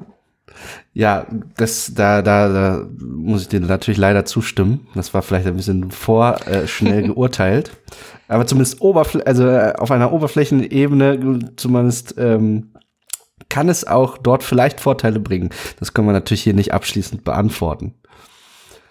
Ja, Jan, ich finde diese Diskussion zu den Serious Games gerade super spannend, weil ich auch weiß, dass wir viele Zuhörende haben, die aus dem Bereich Spielentwicklung kommen und viele auch mit Serious Games zu tun haben und wir von Behind the Screens ja auch noch Spielentwicklerinnen angehende in dem Thema Serious Games und Edutainment quasi im weitesten Sinne unterrichten. Mhm. Und jetzt haben wir schon ein bisschen drüber gesprochen, es kann leider auch schiefgehen. Also wenn wir so ein Spiel haben, wo einfach die, ja. der Inhalt nicht zu dem passt, was uns die Spielmechanik vermittelt, was, was wir im Gameplay tun. Hm, da sprechen wir auch vom, von der sogenannten prozeduralen Rhetorik. Das ist ein Begriff, der bei uns auch mhm. immer wieder mal auftaucht. Der ist von Ian Bogost und im vereinfachten Sinne bedeutet das quasi, dass wir, dass ein Spiel auch dadurch eine Botschaft vermittelt, was eben spielmechanisch passiert. Also mhm. dein, dein Bürgermeisterbeispiel vorhin war ja perfekt. Also ich möchte eigentlich vermitteln, mach das vielleicht nochmal durch irgendwelche Textboxen, obwohl wir wissen, auch Textboxen sind nicht so gut unbedingt immer, aber ich versuche quasi das eine zu vermitteln mhm. und meine, meine Spiellogik macht aber was ganz anderes, dann passt das nicht zusammen und dann habe ich nicht das, was ich eigentlich lernen möchte, weil eben die Spielmechanik, die ich die ganze Zeit anwende, also die inhärenten Regeln, die mir das Spiel quasi auferlegt, um das Spiel spielen zu können, wenn die mir was anderes erzählen als das, was ich, was ich eigentlich möchte, was ich anderen vermitteln will, dann kriegen wir eben ein Problem. Also frage ich dich einfach mal ganz direkt, hm. Jan, was wären denn so Gütekriterien für ja. Serious Games? Also ich glaube, der Punkt, den du gerade ansprichst, ist ganz wichtig. Das sollte bitte kohärent das auch vermitteln, was es vermitteln möchte. Und das Beispiel der Motivation ist da wirklich ein total gutes, weil nicht jede Motivation, also es gibt ja unterschiedliche Arten von Motivation. Wir haben diese intrinsische Motivation, wir haben die extrinsische Motivation. Und die meisten Serious Games möchten ja eigentlich die Kinder motivieren zu lernen. Und die Frage ist jetzt, wie machen wir das? Und es gibt dieses schöne Ding Anton, die Anton-App, die kennen alle Lehrerinnen und Lehrer da draußen. Das ist im Grunde ich tut mir es leid, an die Entwickler das so sagen zu müssen. Ähm, es ist ein interaktives Arbeitsblatt. so mit unglaublich viel Material. Und dafür ist es richtig gut. Das Problem ist nur, man macht irgendwelche Aufgaben, man kriegt dann auch hinterher einen super gemacht oder oh, das musst du noch mal lernen. Und hinterher kriegt man aber Münzen, die man eintauschen kann für Minispiele. Das führt dazu, dass die hm. Kinder plötzlich nicht mehr intrinsisch motiviert lernen, weil sie denken, hey, ich mache hier was, ich krieg eine Rückmeldung, ich werde besser, sondern sie denken, oh ja gut, ich krieg eine Belohnung, ich krieg das Zückerchen hinten dran. Und dadurch lernt man dann natürlich eher, okay, dieses ganze Zeug, was ich vorher mache, ist so blöd, dass man mich dafür belohnen muss, damit ich hinterher was Cooles machen darf. Jetzt sind diese Minispiele, die bei Anton dabei sind, auch nicht unbedingt etwas, was besonders Spaß macht, sondern das ist so, auch wieder so Kategorie gut gemeint, führt aber natürlich dazu, dass sich bei den Kindern eher verfestigt, okay, ich mache das jetzt, um danach was auch so okay ist zu bekommen. Aber selbst für das Okay muss ich mich durch das andere durcharbeiten. Oder es gibt diese ähm, World of Classcraft-Geschichten. Ich weiß nicht, ob ihr die auch kennt, so gamifizierter Unterricht. Da kriegt jede Klasse dann jeder kriegt einen Rollenspielhelden oder jeder ist ein Rollenspielheld und dann wird man irgendwie Level 52 der Mathematik oder so. Was bedeutet, die Lehrkraft gibt für jede Aufgabe, die man macht, eine gewisse Form von XP, die man erwirbt, wenn man sie erfolgreich macht. Jede Matheaufgabe, die ich rechne, gibt mir schon mal fünf Punkte. Jedes Referat, was ich halte, gibt mir 1000 Punkte. Jede Hausaufgabe, die ich gut mache, gibt mir 250 Punkte. Und man könnte jetzt meinen, das ist doch voll super. Im Sinne von transparenter Notengebung ist es auch klasse, weil wenn man sagt, wer in meinem Halbjahr jetzt 4000 Punkte erwirtschaftet, kriegt eine 4. Wer 6000 erwirtschaftet, kriegt eine 3 super transparent, führt aber dazu, dass die Kinder plötzlich nicht alle, aber hauptsächlich auf die Punkte schielen und überlegen, was hat das beste Preis-Leistungs-Verhältnis, Wie kann ich da meine Note so gut hinkriegen, wie ich sie gerne hätte? Und das funktioniert bei völlig demotivierten Truppen total gut. Also Kinder, die sowieso keine intrinsische Motivation mehr haben, die kriegt man mit sowas, weil die dann zumindest transparent wissen, was sie denn einbringen müssen. Aber wenn man eine motivierte Truppe hat, tötet das alles ab. Weil die eben nicht mehr sagen, ach ja, komm, ich mach, weil ich da Bock drauf habe, sondern man hat immer direkt die Bezahlung im Hinterkopf. Das heißt, da führt dann das eigentlich Gemeinte nicht zu dem, was man eigentlich erreichen will. Und ich glaube, dass gerade dieser Motivationsaspekt echt einer ist, der ganz, ganz wichtig ist zu beachten. Haben wir wirklich eine Motivation fürs Lernen? Erfahren wir Lernen als sinnvoll? Wird auch Lernen sichtbar gemacht? Auch das ist was, hat ja John Hattie mit seiner Studie Visible Learning sehr schön rausgearbeitet, dass der Kompetenzerwerb, den man auch wirklich erlebt als Kompetenzerwerb und nicht nur in Form von irgendwelchen Zahlen, dass der viel wirksamer ist, als wenn wir irgendwie loben, Zahlwerte aufschreiben oder sonst was. Das heißt, sichtbares Lernen ist ein ganz großer Punkt. Sowohl bei Serious Games als auch bei anderen Spielen, wobei andere Spiele das als inhärentes Teil des Spielprinzips ja ganz oft haben. Dass man da schon aufsteigt und dass man plötzlich mehr Fähigkeiten hat, dass man sich vielleicht auch von irgendwelchen lästigen Pflichten entledigt. Ähm, und da habe ich auch den Eindruck, dass oft die Leute, die diese Spiele entwickeln, noch sehr in dieser Logik drin sind, dass am Ende irgendwas da sein muss, was man auch messen kann. Was auch üblicherweise hilft. Aber da würde ich jetzt sagen, da haben wir noch große Spielräume und auch sowas, wenn wir eben sagen, was ist gut, kognitive und affektive Aspekte miteinander vermischen, ist so ein Punkt, den ich ganz, ganz wichtig finde. Also Emotionen und Lernen verbinden. Es gibt ein ganz, ganz kleines Spiel, das heißt Passengers. Das ist irgendwann auf einem Ludum Game Jam entstanden und man spielt einen Schleuser. Und man hat, man sieht sein Boot, man durfte vorher entscheiden, wie viel Geld gebe ich für das Boot aus. Und dann steht eine lange Reihe von Leuten. Da stehen dann zu jeder Person vier Informationen, drei oder vier, ich weiß es gerade nicht genau. Ähm, hat eine laute Stimme, hat Verletzungen, hat ein Kind dabei, was auch immer. Und da steht oben eine kleine Zahl, nämlich das ist das Geld, was die Person für die Überfahrt nach Europa bezahlen kann. Und die ersten fünf Minuten entscheidet man, liest man das alles noch und entscheidet, möchte ich jetzt jemanden mit dabei haben, der irgendwie ähm, eine besonders laute Stimme hat, das ist bestimmt für die anderen störend. Aber irgendwann so nach zehn Minuten oder so kippt das, weil das hat überhaupt keine Auswirkung, aber das Geld, das hat eine Auswirkung. Und dann fängt man nämlich an, mit den Leuten zu verhandeln, ein bisschen kann man, und sagt dann, okay, komm, jeder, der mehr als 400 Euro oder so zahlen kann, den nehme ich mit.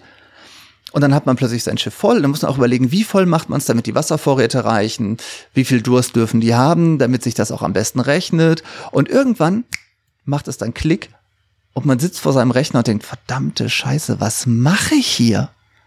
Dieser Moment der Schuld, der da einsetzt, wenn man denkt, ich habe hier gerade, was, man ist selber so geschockt von sich selbst. Ist ein mhm. ganz kleines emotionales Element, was aber natürlich, wenn wir das so aus Perspektive des erfahrungsbasierten Lernens betrachten, total spannend ist, weil hier plötzlich ein Konzept aufgebaut wurde oder zumindest mal angeregt wurde. Und wenn wir das dann im Unterricht nutzen als Reflexionsanlass, dann können wir daran natürlich ganz andere Dinge festmachen, als wir das machen, wenn wir einfach nur Texte über die Schleuserindustrie in Nordafrika oder sowas lesen. Und das kann auch einfach nur davor stehen und dann liest man diese Texte, aber plötzlich docken die an an ganz andere Dinge. Das heißt, eben einerseits bräuchte dieses Spiel braucht nicht unbedingt den großen Lernhammer noch hinten dran. Der bräuchte vielleicht gutes Material oder Anregungen für die Lehrkraft. Wie könnt ihr es weiter nutzen? Aber der ist schon aus sich heraus so lehrreich. Oder wir haben sowas wie ähm, Get Bad News. Das Spiel heißt Bad News, aber das Spiel findet man online unter getbadnews.de äh, aus den Niederlanden, wurde ins Deutsche übersetzt. Fake News Generator. Man muss sich mal fragen, was würde Donald Trump jetzt tweeten? Ist auch ein kleines Spiel, macht Spaß, vermittelt gleichzeitig, kriegt es gut hin. Da haben wir die Motivation mit drin, weil wir halt Follower sammeln. Gleichzeitig kriegen wir halt eben auch immer wieder Hilfestellung und sowas. Also es gibt viele Dinge, die man gut machen kann. Und ähm, Jessica, wir hatten uns ja im Vorfeld auch schon über so Sachen unterhalten, eben sowas wie Adaptivität oder Engagement, dass da, also Engagement, was man halt reinbringt, dass man da wirklich dran sein will. Das sind viele, viele Dinge, die wirklich ganz wichtig sind, dass wir da die Kinder motivieren, was zu tun, aber nicht nur, dass sie es tun, sondern dass sie es auch als sinnvoll erleben. Also dass sie wirklich das Gefühl haben, das, was ich hier mache, bringt was wenn man ähm, zum Beispiel, es gibt aus Österreich diesen kleinen Roboter, der abgestürzt ist, der für den Physik- und Chemieunterricht hilft und mir fällt der Name gerade nicht ein. Es ist nicht Wally, das weiß ich, aber fällt mir gleich wieder ein. Das ist wie immer, das können wir dann vielleicht un verlinken unten. Ähm, Kein Problem. Da muss man halt eben diesem Roboter helfen, den Planeten wieder zu verlassen. Was einfach ein total schön gemachtes Spiel ist. Es funktioniert als Spiel, man hat aber auch ganz viele Lerneinheiten mit dabei. Und ich glaube, diese Balance zu finden zwischen, es macht Spaß und vor allen Dingen, aber es ist auch sinnvoll. Ich glaube, das ist ein großer Bogen, den man gut schlagen kann. Ich finde diesen Punkt mit der Karotte so wichtig und so schön. Also man hat oft so diese Vorstellung, ja. okay, also auch wir in unseren Vorlesungen und Seminaren, die wir geben für Spielentwicklerinnen und angehende Spielentwicklerinnen, sehen wir das immer wieder, dass der erste Gedanke erstmal ist, boah, wir brauchen was, was motiviert. Wir haben davor was gehört über die Self-Determination Theory. Das ist so eine ganz berühmte hm, Theorie der menschlichen Motivation, die ja auch auf Games ganz gut erforscht ist, erfreulicherweise. Und auch da wird eben diese Unterscheidung getroffen zwischen intrinsischer und extrinsischer Motivation und ja, genau, wir hören, okay, extrinsisch funktioniert, ich kann die Karotte vor die Nase halten, dann laufen die los, das ist kein Thema, aber wie du richtig sagst, dann laufen sie eben wegen der Karotte und nicht, weil sie es laufen irgendwie cool finden. Mhm. Und das, das ist aber ja auch eine ganz große Herausforderung, das Spiel so zu gestalten, weil oft sagt man ja, okay, jetzt lass ein Serious Game machen, weil das Thema ist irgendwie so öde und wir wollen das jetzt irgendwie cool machen, jetzt mach mal ein Spiel. Wie kriege ich das hin, dass das inhärent motivierend ist? Und das ist nämlich sehr, sehr viel schwieriger, als zu sagen, boah, lass ein Minigame machen, wo am Ende 20 Experience-Punkte rumkommen und äh, ein Kuchen steht. Klar. In virtueller. Das ist viel, viel schwieriger. Absolut, aber wenn man sich das auch anschaut, so Best Practice Beispiele wie uh, Through the Darkest of Times, finde ich ist eins der besten Serious Games, wenngleich ich nicht unbedingt weiß, ob die Entwickler es zwingend als Serious Game betrachten würden. Aber es ist natürlich allein, was wir da so ein Kollaterallernen mit rausnehmen. Die Schwierigkeiten des Widerstands. Also da eben auch da wieder Richtung prozedurale Rhetorik gedacht. Wir erleben einfach so sehr, wie schwierig das ist, wie nervenaufreibend das ist, sich hier in dieser konkreten Situation zu befinden und zu überlegen, okay, traue ich mich jetzt Flugblätter zu werfen? Oder gefährdet das gegebenenfalls das Leben meiner Figuren? Über sowas macht man sich ja selten Gedanken. Und gerade wenn man eine große Distanz hat, ist es fürs historische Lernen ja sowieso was ganz Spannendes mit Spielen zu arbeiten, wenn gleich auch da Geschichtsbilder und so. Aber da hattet ihr auch eine Folge zu, dementsprechend sei darauf verwiesen. ähm, ist das natürlich schon spannend. Aber ich weiß, wie sauer ich war, als ich durch Through the Darkest of Times war. Ich kam wütend zusammen mit dieser König, wir haben das zusammengespielt, nach unten und meine Frau schaute uns an und sagte, was ist mit euch los? Und sagte, oh, wir haben die Nazis nicht verhindern können. Also, oh, dann mhm. macht das also gar nicht Spaß, das Spiel. Doch, das macht Spaß. Aber dann war euer Handeln sinnlos. Nein, das Handeln war total sinnvoll, was wir gemacht haben. Aber wir hatten überhaupt nicht die Reichweite, die wir haben wollten. So, oder ein Projekt, was wir gerade bei uns haben, Janek Stechel forscht zu äh, Computerspielen als äh, ethische Gedankenexperimente. Also für den Ethikunterricht. Mhm. Und er arbeitet da unter anderem mit Papers, Please. Also die Frage, Papers, Please, für die, die es nicht kennen, man spielt einen Grenzer. Es erinnert ein bisschen an DDR Deutschland, also BRD, DDR oder halt jetzt Nord- und Südkorea, wenngleich da die Ausreise nicht funktioniert. Aber man sitzt halt und muss immer entscheiden, man kriegt irgendwie die Anweisung, wer darf durch, mit welchen Unterlagen. Und wir müssen immer entscheiden, wer darf durch, wer darf nicht durch. Und am Ende haben wir drei Fehler, die wir machen können danach kostet uns das Geld. Ansonsten kriegen wir für jeden richtig durchgelassene Geld. Und das wäre alles ja unproblematisch, wenn nicht am Ende des Tages, und das ist so ein bisschen das perfide des Spiels, wir Miete bezahlen müssten, Geld bezahlen müssten, Heizung bezahlen müssten. Für unsere Frau, die beiden Kinder und den Onkel, der mit in der Wohnung lebt. Und wenn wir nicht genug Geld mit nach Hause bringen, können wir die Heizung nicht bezahlen. Dann werden die krank, dann brauchen die Medikamente und Medikamente sind noch teurer und vielleicht stirbt dann irgendwer, weil wir unseren Job nicht richtig gemacht haben. Und das ist zum einen schon mal eine Möglichkeit, sich einzufühlen für den für die Ethik oder die Gedankenexperimente. Es ist dann aber spannend, weil dieses Spiel setzt uns immer wieder vor Dilemmasituationen.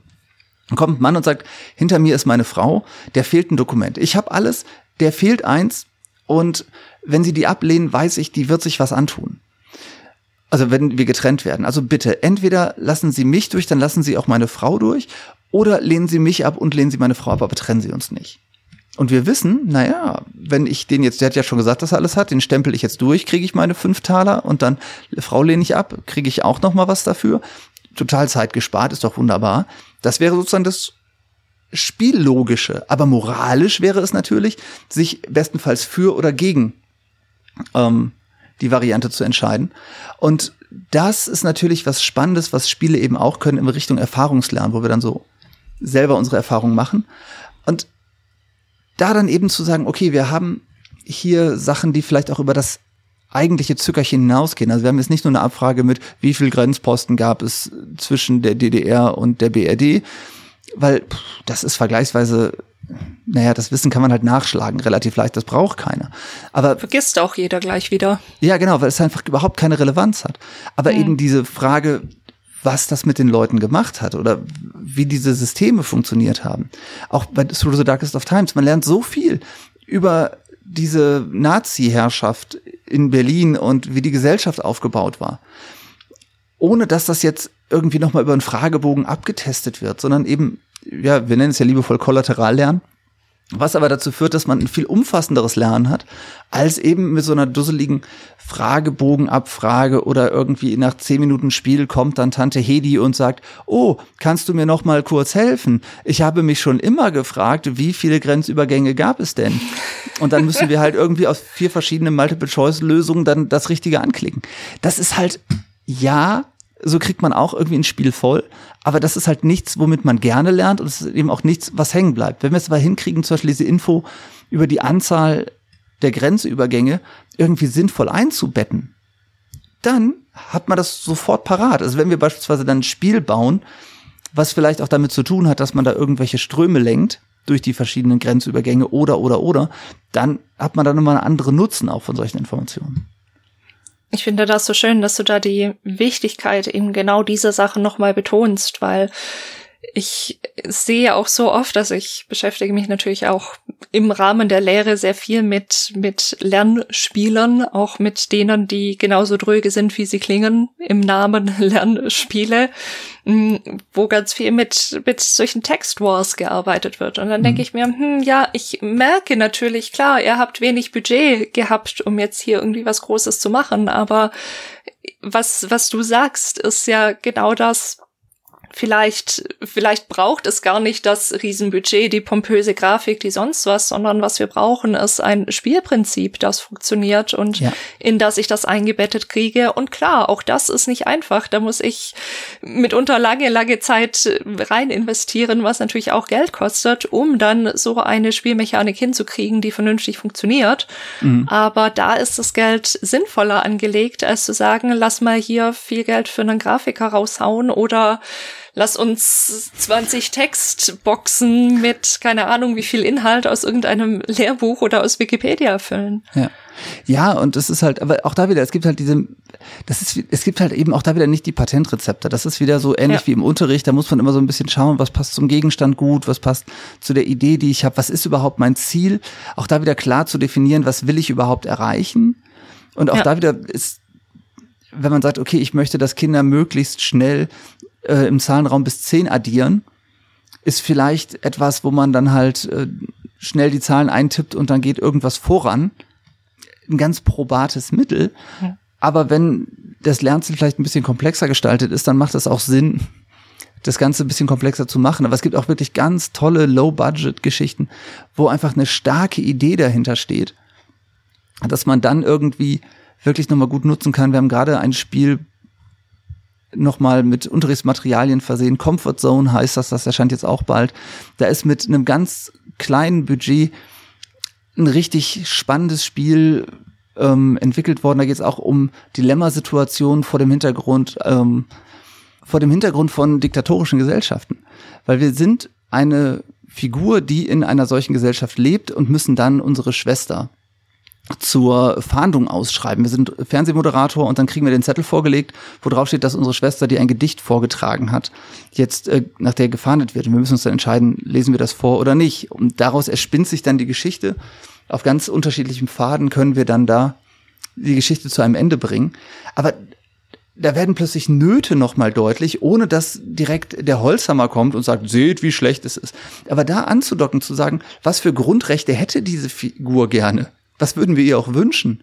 Und dann dagegen zu legen, die Schablone, was haben wir denn hier in unserer demokratischen Struktur? Bei allem, was man kritisieren kann. Aber was sind so Grundrechte, die für uns so selbstverständlich sind, dass wir sie gar nicht wahrnehmen, die wir aber vor dieser Differenzfolie, die wir gerade auch richtig erfahren haben, nochmal äh, anders wertzuschätzen wissen vielleicht. Und auch da wieder kleines Budget, tolles Spielidee.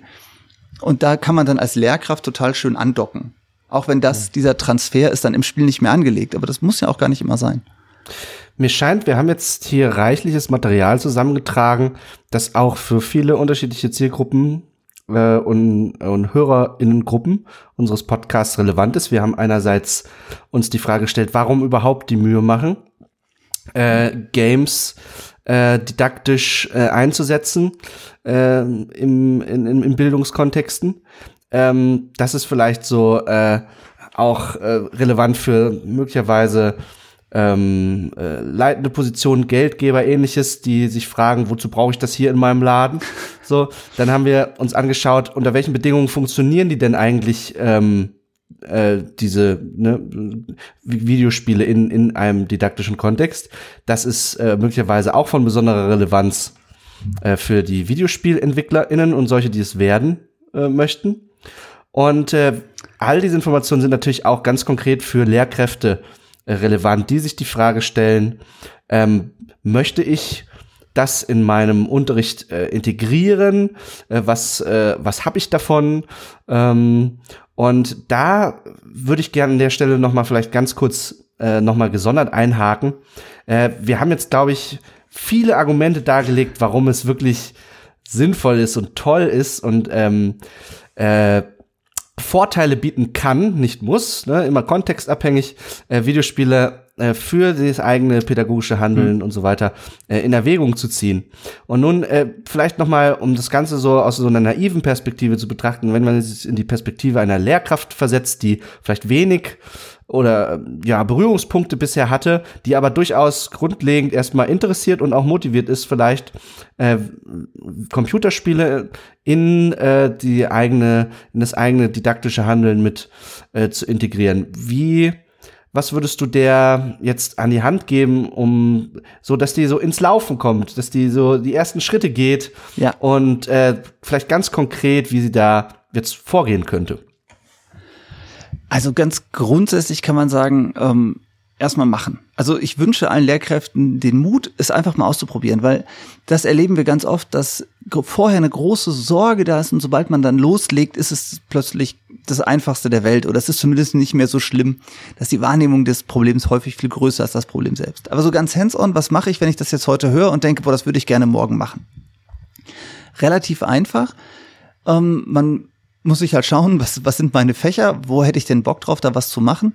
Und sich dann zu informieren, ist ja schwierig. Wir haben deshalb eine Datenbank aufgebaut auf zfdc.de, ähm, wo man auch nachschauen kann, welche Spieler unserer Meinung nach geeignet sind. Also da kann man mal so ein bisschen Blick drauf werfen. Und da gibt's relativ viele Sachen. Man kann auch auf gamesimUnterricht.de gehen. Das ist von der LFK in Baden-Württemberg eine Seite mit Unterrichtsmaterialien. Auch da gibt's ganz viele spannende Sachen die sich sehr lohnt, nochmal drauf zu gucken. Auch da sehr unterschiedlich von der voll ausgearbeiteten Reihe bis hin zu kleinen Unterrichtsideen oder mal einem Arbeitsblatt, aber ein ganz tolles Portal. Insgesamt sei gesagt, ich denke, dass es Sinn macht, das einfach dann zu tun. Man muss halt sehen, dass man ein Spiel hat, was zu seinem Unterricht passt. Das habe ich jetzt gefunden. Dann haben wir diese ganzen praktischen Fragen. Welche Spiele eignen sich, welche eignen sich nicht?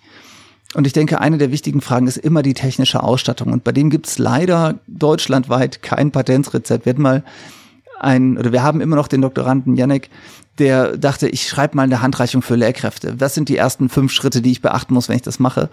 Das Problem ist aber, wir haben allein bei sowas wie die Wartung der Geräte, also wie kriege ich die Sachen da drauf, gibt es für 100 verschiedene Varianten. Da gibt es irgendwie die Lehrkraft, die schon mal irgendwie ein Tablet in der Hand hielt, die dann von der Schulleitung zum Medienbeauftragten bestimmt wurde. Es gibt den Hausmeister der Schule, es gibt den Hausmeister des Rathauses oder die IT-Abteilung des Rathauses.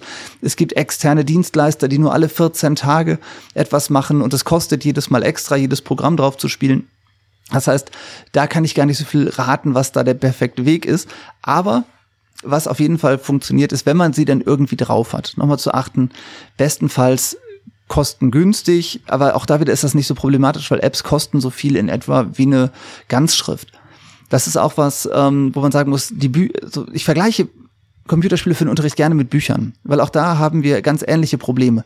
Wir müssen irgendwie die Eltern dazu bringen, dass sie es bezahlen. Bei Büchern machen sie das einfach und Fun Fact, bei Computerspielen meiner Erfahrung nach bislang auch. Also wir haben jetzt bestimmt mehrere tausend Schülerinnen und Schüler in irgendwelchen Projekten von uns gehabt und es hat sich nie die Frage gestellt, wenn wir auch gesagt haben, wir machen das mit Bring Your Own Device, was durchaus auch Sinn machen kann an einigen Stellen, ähm, dass die Eltern gesagt haben, oh, das bezahlen wir aber nicht. Sondern die waren eher froh, dass man als Lehrkraft endlich mal so ein Thema, wo sie sich vielleicht manchmal auch gar nicht so kompetent fühlen, dass wir das in den Unterricht bringen und dazu was lernen. Und die Eltern haben im Moment, glaube ich, ein großes Interesse daran, dass man auch zukunftsorientiert arbeitet. Das heißt, man muss die Dinger irgendwie auf die Schultablets kriegen, wenn man da gemeinsam mitarbeiten will. Aber wenn wir nehmen, nehmen wir mal ähm, Life is Strange, da ist das erste Kapitel kostenlos ähm, und es reicht für den Englischunterricht völlig nur mit dem ersten Kapitel zu arbeiten. So, da haben wir eine schön abgeschlossene Geschichte, das funktioniert. Man kriegt nicht die volle Wunderbarkeit dieses Gegenstands, aber für die Lernziele passt das schon ganz gut.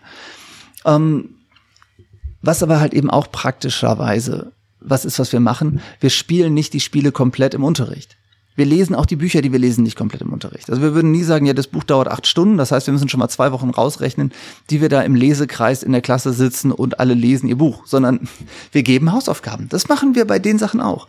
Und da ist es zum Beispiel so, auch wenn ich eine nicht so gut ausgestattete Schule habe, zu sagen, okay, ich spiele das Spiel, ähm, also wir geben Hausaufgaben auf oder wir haben Passagen, die wir auch gemeinsam spielen. Wichtig ist, dass alle bestenfalls spielen können.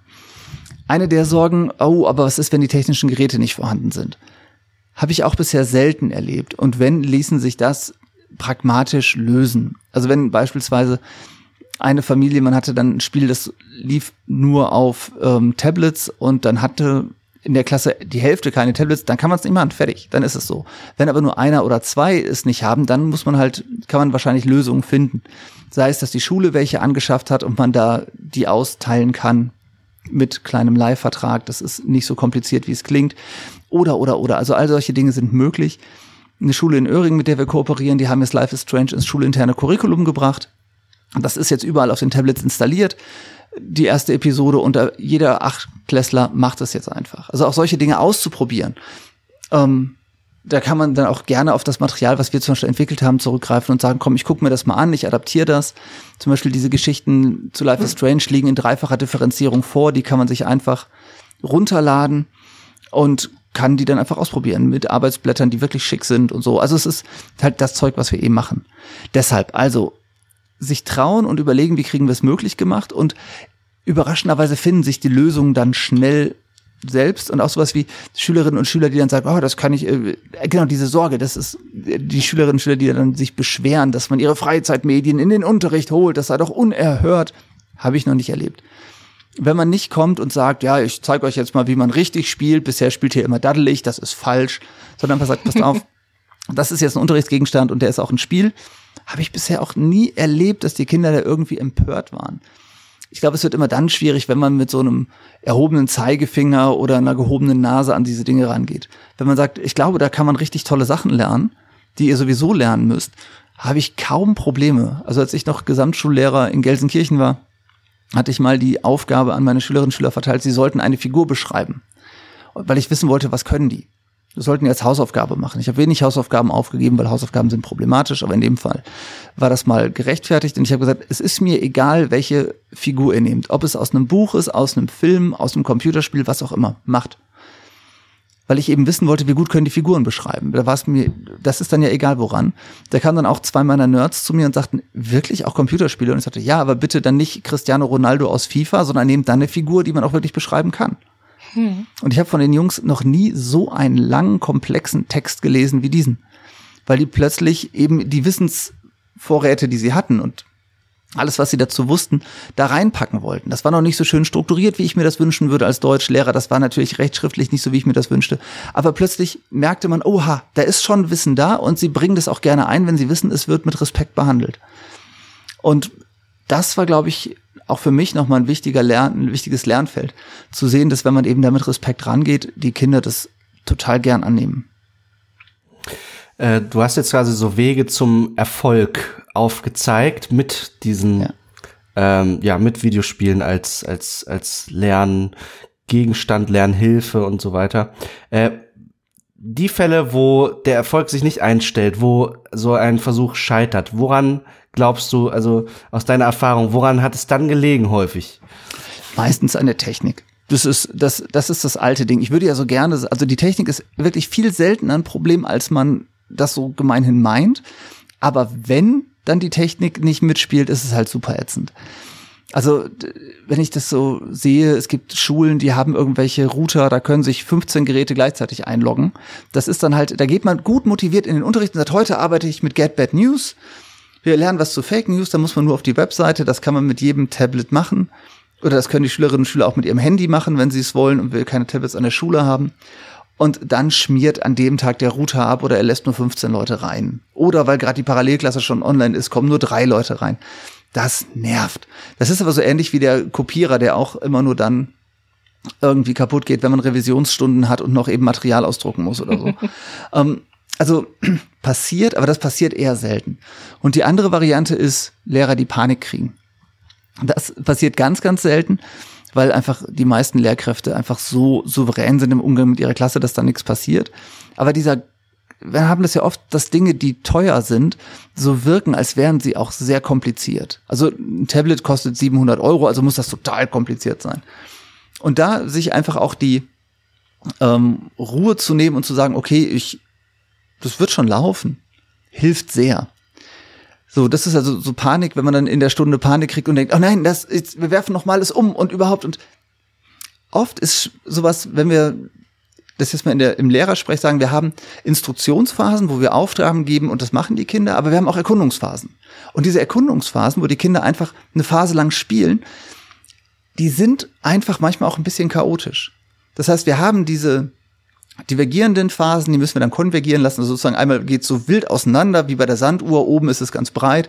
Und dann müssen wir als Lehrkraft dafür sorgen, dass das Ganze wieder zusammengeführt wird. Also auch bei der Sanduhr den Mittelteil, der sehr eng ist, um dann auch wieder die Weite zu ermöglichen. Das ist was, das kann manchmal irritierend sein. Man gibt so ein bisschen Kontrolle ab über das, was in der Klasse passiert. Zugleich ist es selten ernsthaft problematisch, weil die Kinder sich wieder einfangen lassen. Aber diese Erkundungsphasen sind halt einfach so, dass wir da nicht die Kontrolle haben. Wir haben nicht den Blick auf 30 verschiedene Bildschirme, sondern wir brauchen dann Verfahren, um es wieder einzusammeln. Das ist das eine. Der zweite Punkt, warum sowas scheitert, ist, und das hören die Lehrkräfte besonders ungern, die Lehrkräfte haben es vorher nicht gespielt. Das ist halt was, niemand würde hm. sagen, oh, wir machen jetzt mal eine Unterrichtsreihe zu Goethe. Ich habe das zwar selber nicht gelesen, also dieser Faust, aber klingt ja vom Titel her schon mal ziemlich martialisch. Gucken wir mal, was passiert. So, bei Computerspielen macht man sowas aber. Aus irgendwelchen Gründen. Ich habe jetzt gesehen, es gibt dieses Spiel und pff, wir machen das mal. Also, liebe Lehrkräfte, ihr müsst vorher spielen. Es reicht nicht, ein YouTube-Video anzugucken, sondern selber mal machen. Und sobald man das hat, ich kenne das ja auch, und die meisten jetzt, die diesen Podcast hören, sind wahrscheinlich hinreichend affin, dass sie sagen, natürlich, was erzählt der Mann? Aber wir haben es immer wieder, dass Lehrkräfte sagen, ich habe das versucht und es hat nicht geklappt. Und dann, hm, was war denn Ihre Lieblingsstelle im Spiel? Ja, ich habe das jetzt nicht gespielt vorher. Also ich dachte, das geht auch so. Wichtiger Merksatz, Computerspiele sind keine Wunderkugeln, die man schüttelt und es purzelt Kompetenzerwerb raus, sondern es sind Unterrichtsgegenstände wie alle anderen auch, die so verwendet werden müssen wie alle anderen auch. Das heißt, wir brauchen Material dazu, wir brauchen Ideen dazu ähm, und dann kann man wirklich tolle Mehrwerte erzielen. Ja, Jan, das ist ja schon ein ermutigendes Schlusswort gewesen, finde ich. Also ich bin jetzt natürlich keine Lehrkraft, aber wenn ich mich versuche, da hineinzuversetzen, dann nehme ich die Message mit, der, dass ich diesen Köcher an Kompetenzen, an didaktischem Wissen und so weiter dass ich den ja weiterhin zur Verfügung habe, auch wenn ich entscheide, mit digitalen Spielen zu arbeiten. Und klar, vorausgesetzt, ich habe das Spiel auch gespielt, dann kann ich mich auch darauf verlassen, dass ich meine Kompetenzen auch auf diesem Gebiet anwenden kann. Und das finde ich doch eine sehr ermutigende Botschaft. Und ja, ich wünsche allen da draußen, die jetzt vielleicht ermutigt sind, tatsächlich sich diesem Thema doch mal zu widmen und die es zeitlich irgendwie unterbringen können. Ganz viel Erfolg dabei. Lasst uns auch gerne von euren Erfahrungen hören auf den ein oder anderen Weg. Jan, wir hätten noch über unglaublich viele Dinge sprechen können. Ich denke, es ist auch eine ganz eigene Folge wert, uns nochmal anzuschauen, wie denn so eine didaktische Forschung denn jetzt ganz genau aussieht. Bei euch am ZFDC, aber auch darüber hinaus das soll Thema für eine andere Folge sein.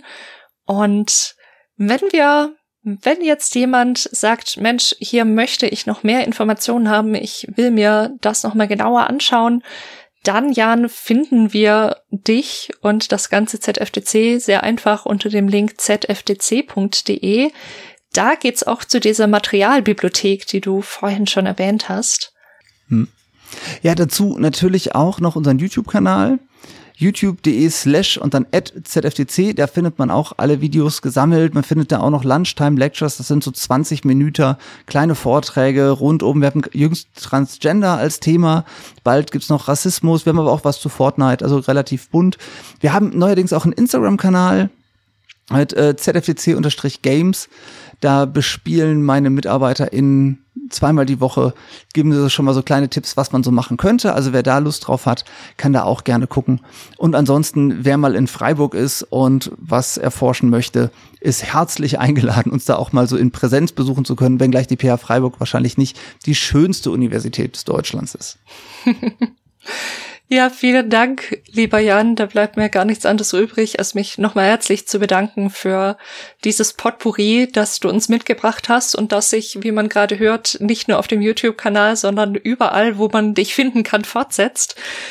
Und wenn ihr, liebe Menschen da draußen, noch mehr lernen wollt, auch zu Behind the Screens, mache ich das heute ein bisschen anders als sonst und sage, geht mal auf unsere Website und erforscht diese Website, wohin sie überall verlinkt, was ihr da entdecken könnt.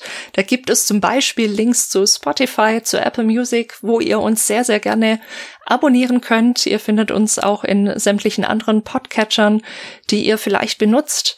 Lasst uns auch gerne einen Kommentar da. Ihr könnt mit uns in Kontakt treten über die Website, auf Twitter, über Discord. Und wenn euch das immer noch nicht reicht, dann könnt ihr uns auch noch unterstützen. Und zwar auf Steady. Wir haben eine Steady-Kampagne, die ihr auch auf unserer Website finden könnt. Wenn ihr uns da ein bisschen Geld in den Hut werft, ist es so, dass ihr ab fünf Euro auch noch Zugriff bekommt auf einen exklusiven Discord-Bereich mit einer Community-Sprechstunde, wo wir uns einmal im Monat mit euch zusammensetzen, über alle Themen sprechen, die euch interessieren. Ihr erfahrt da auch als Erste, welche Themen geplant sind für die nächsten Podcast-Folgen und könnt nochmal exklusiv mit uns in Kontakt treten. Welchen Kanal ihr auch immer wählt, wir freuen uns und hören uns in zwei Wochen wieder. Macht's gut. Tschüss. Tschüss. Tschüss.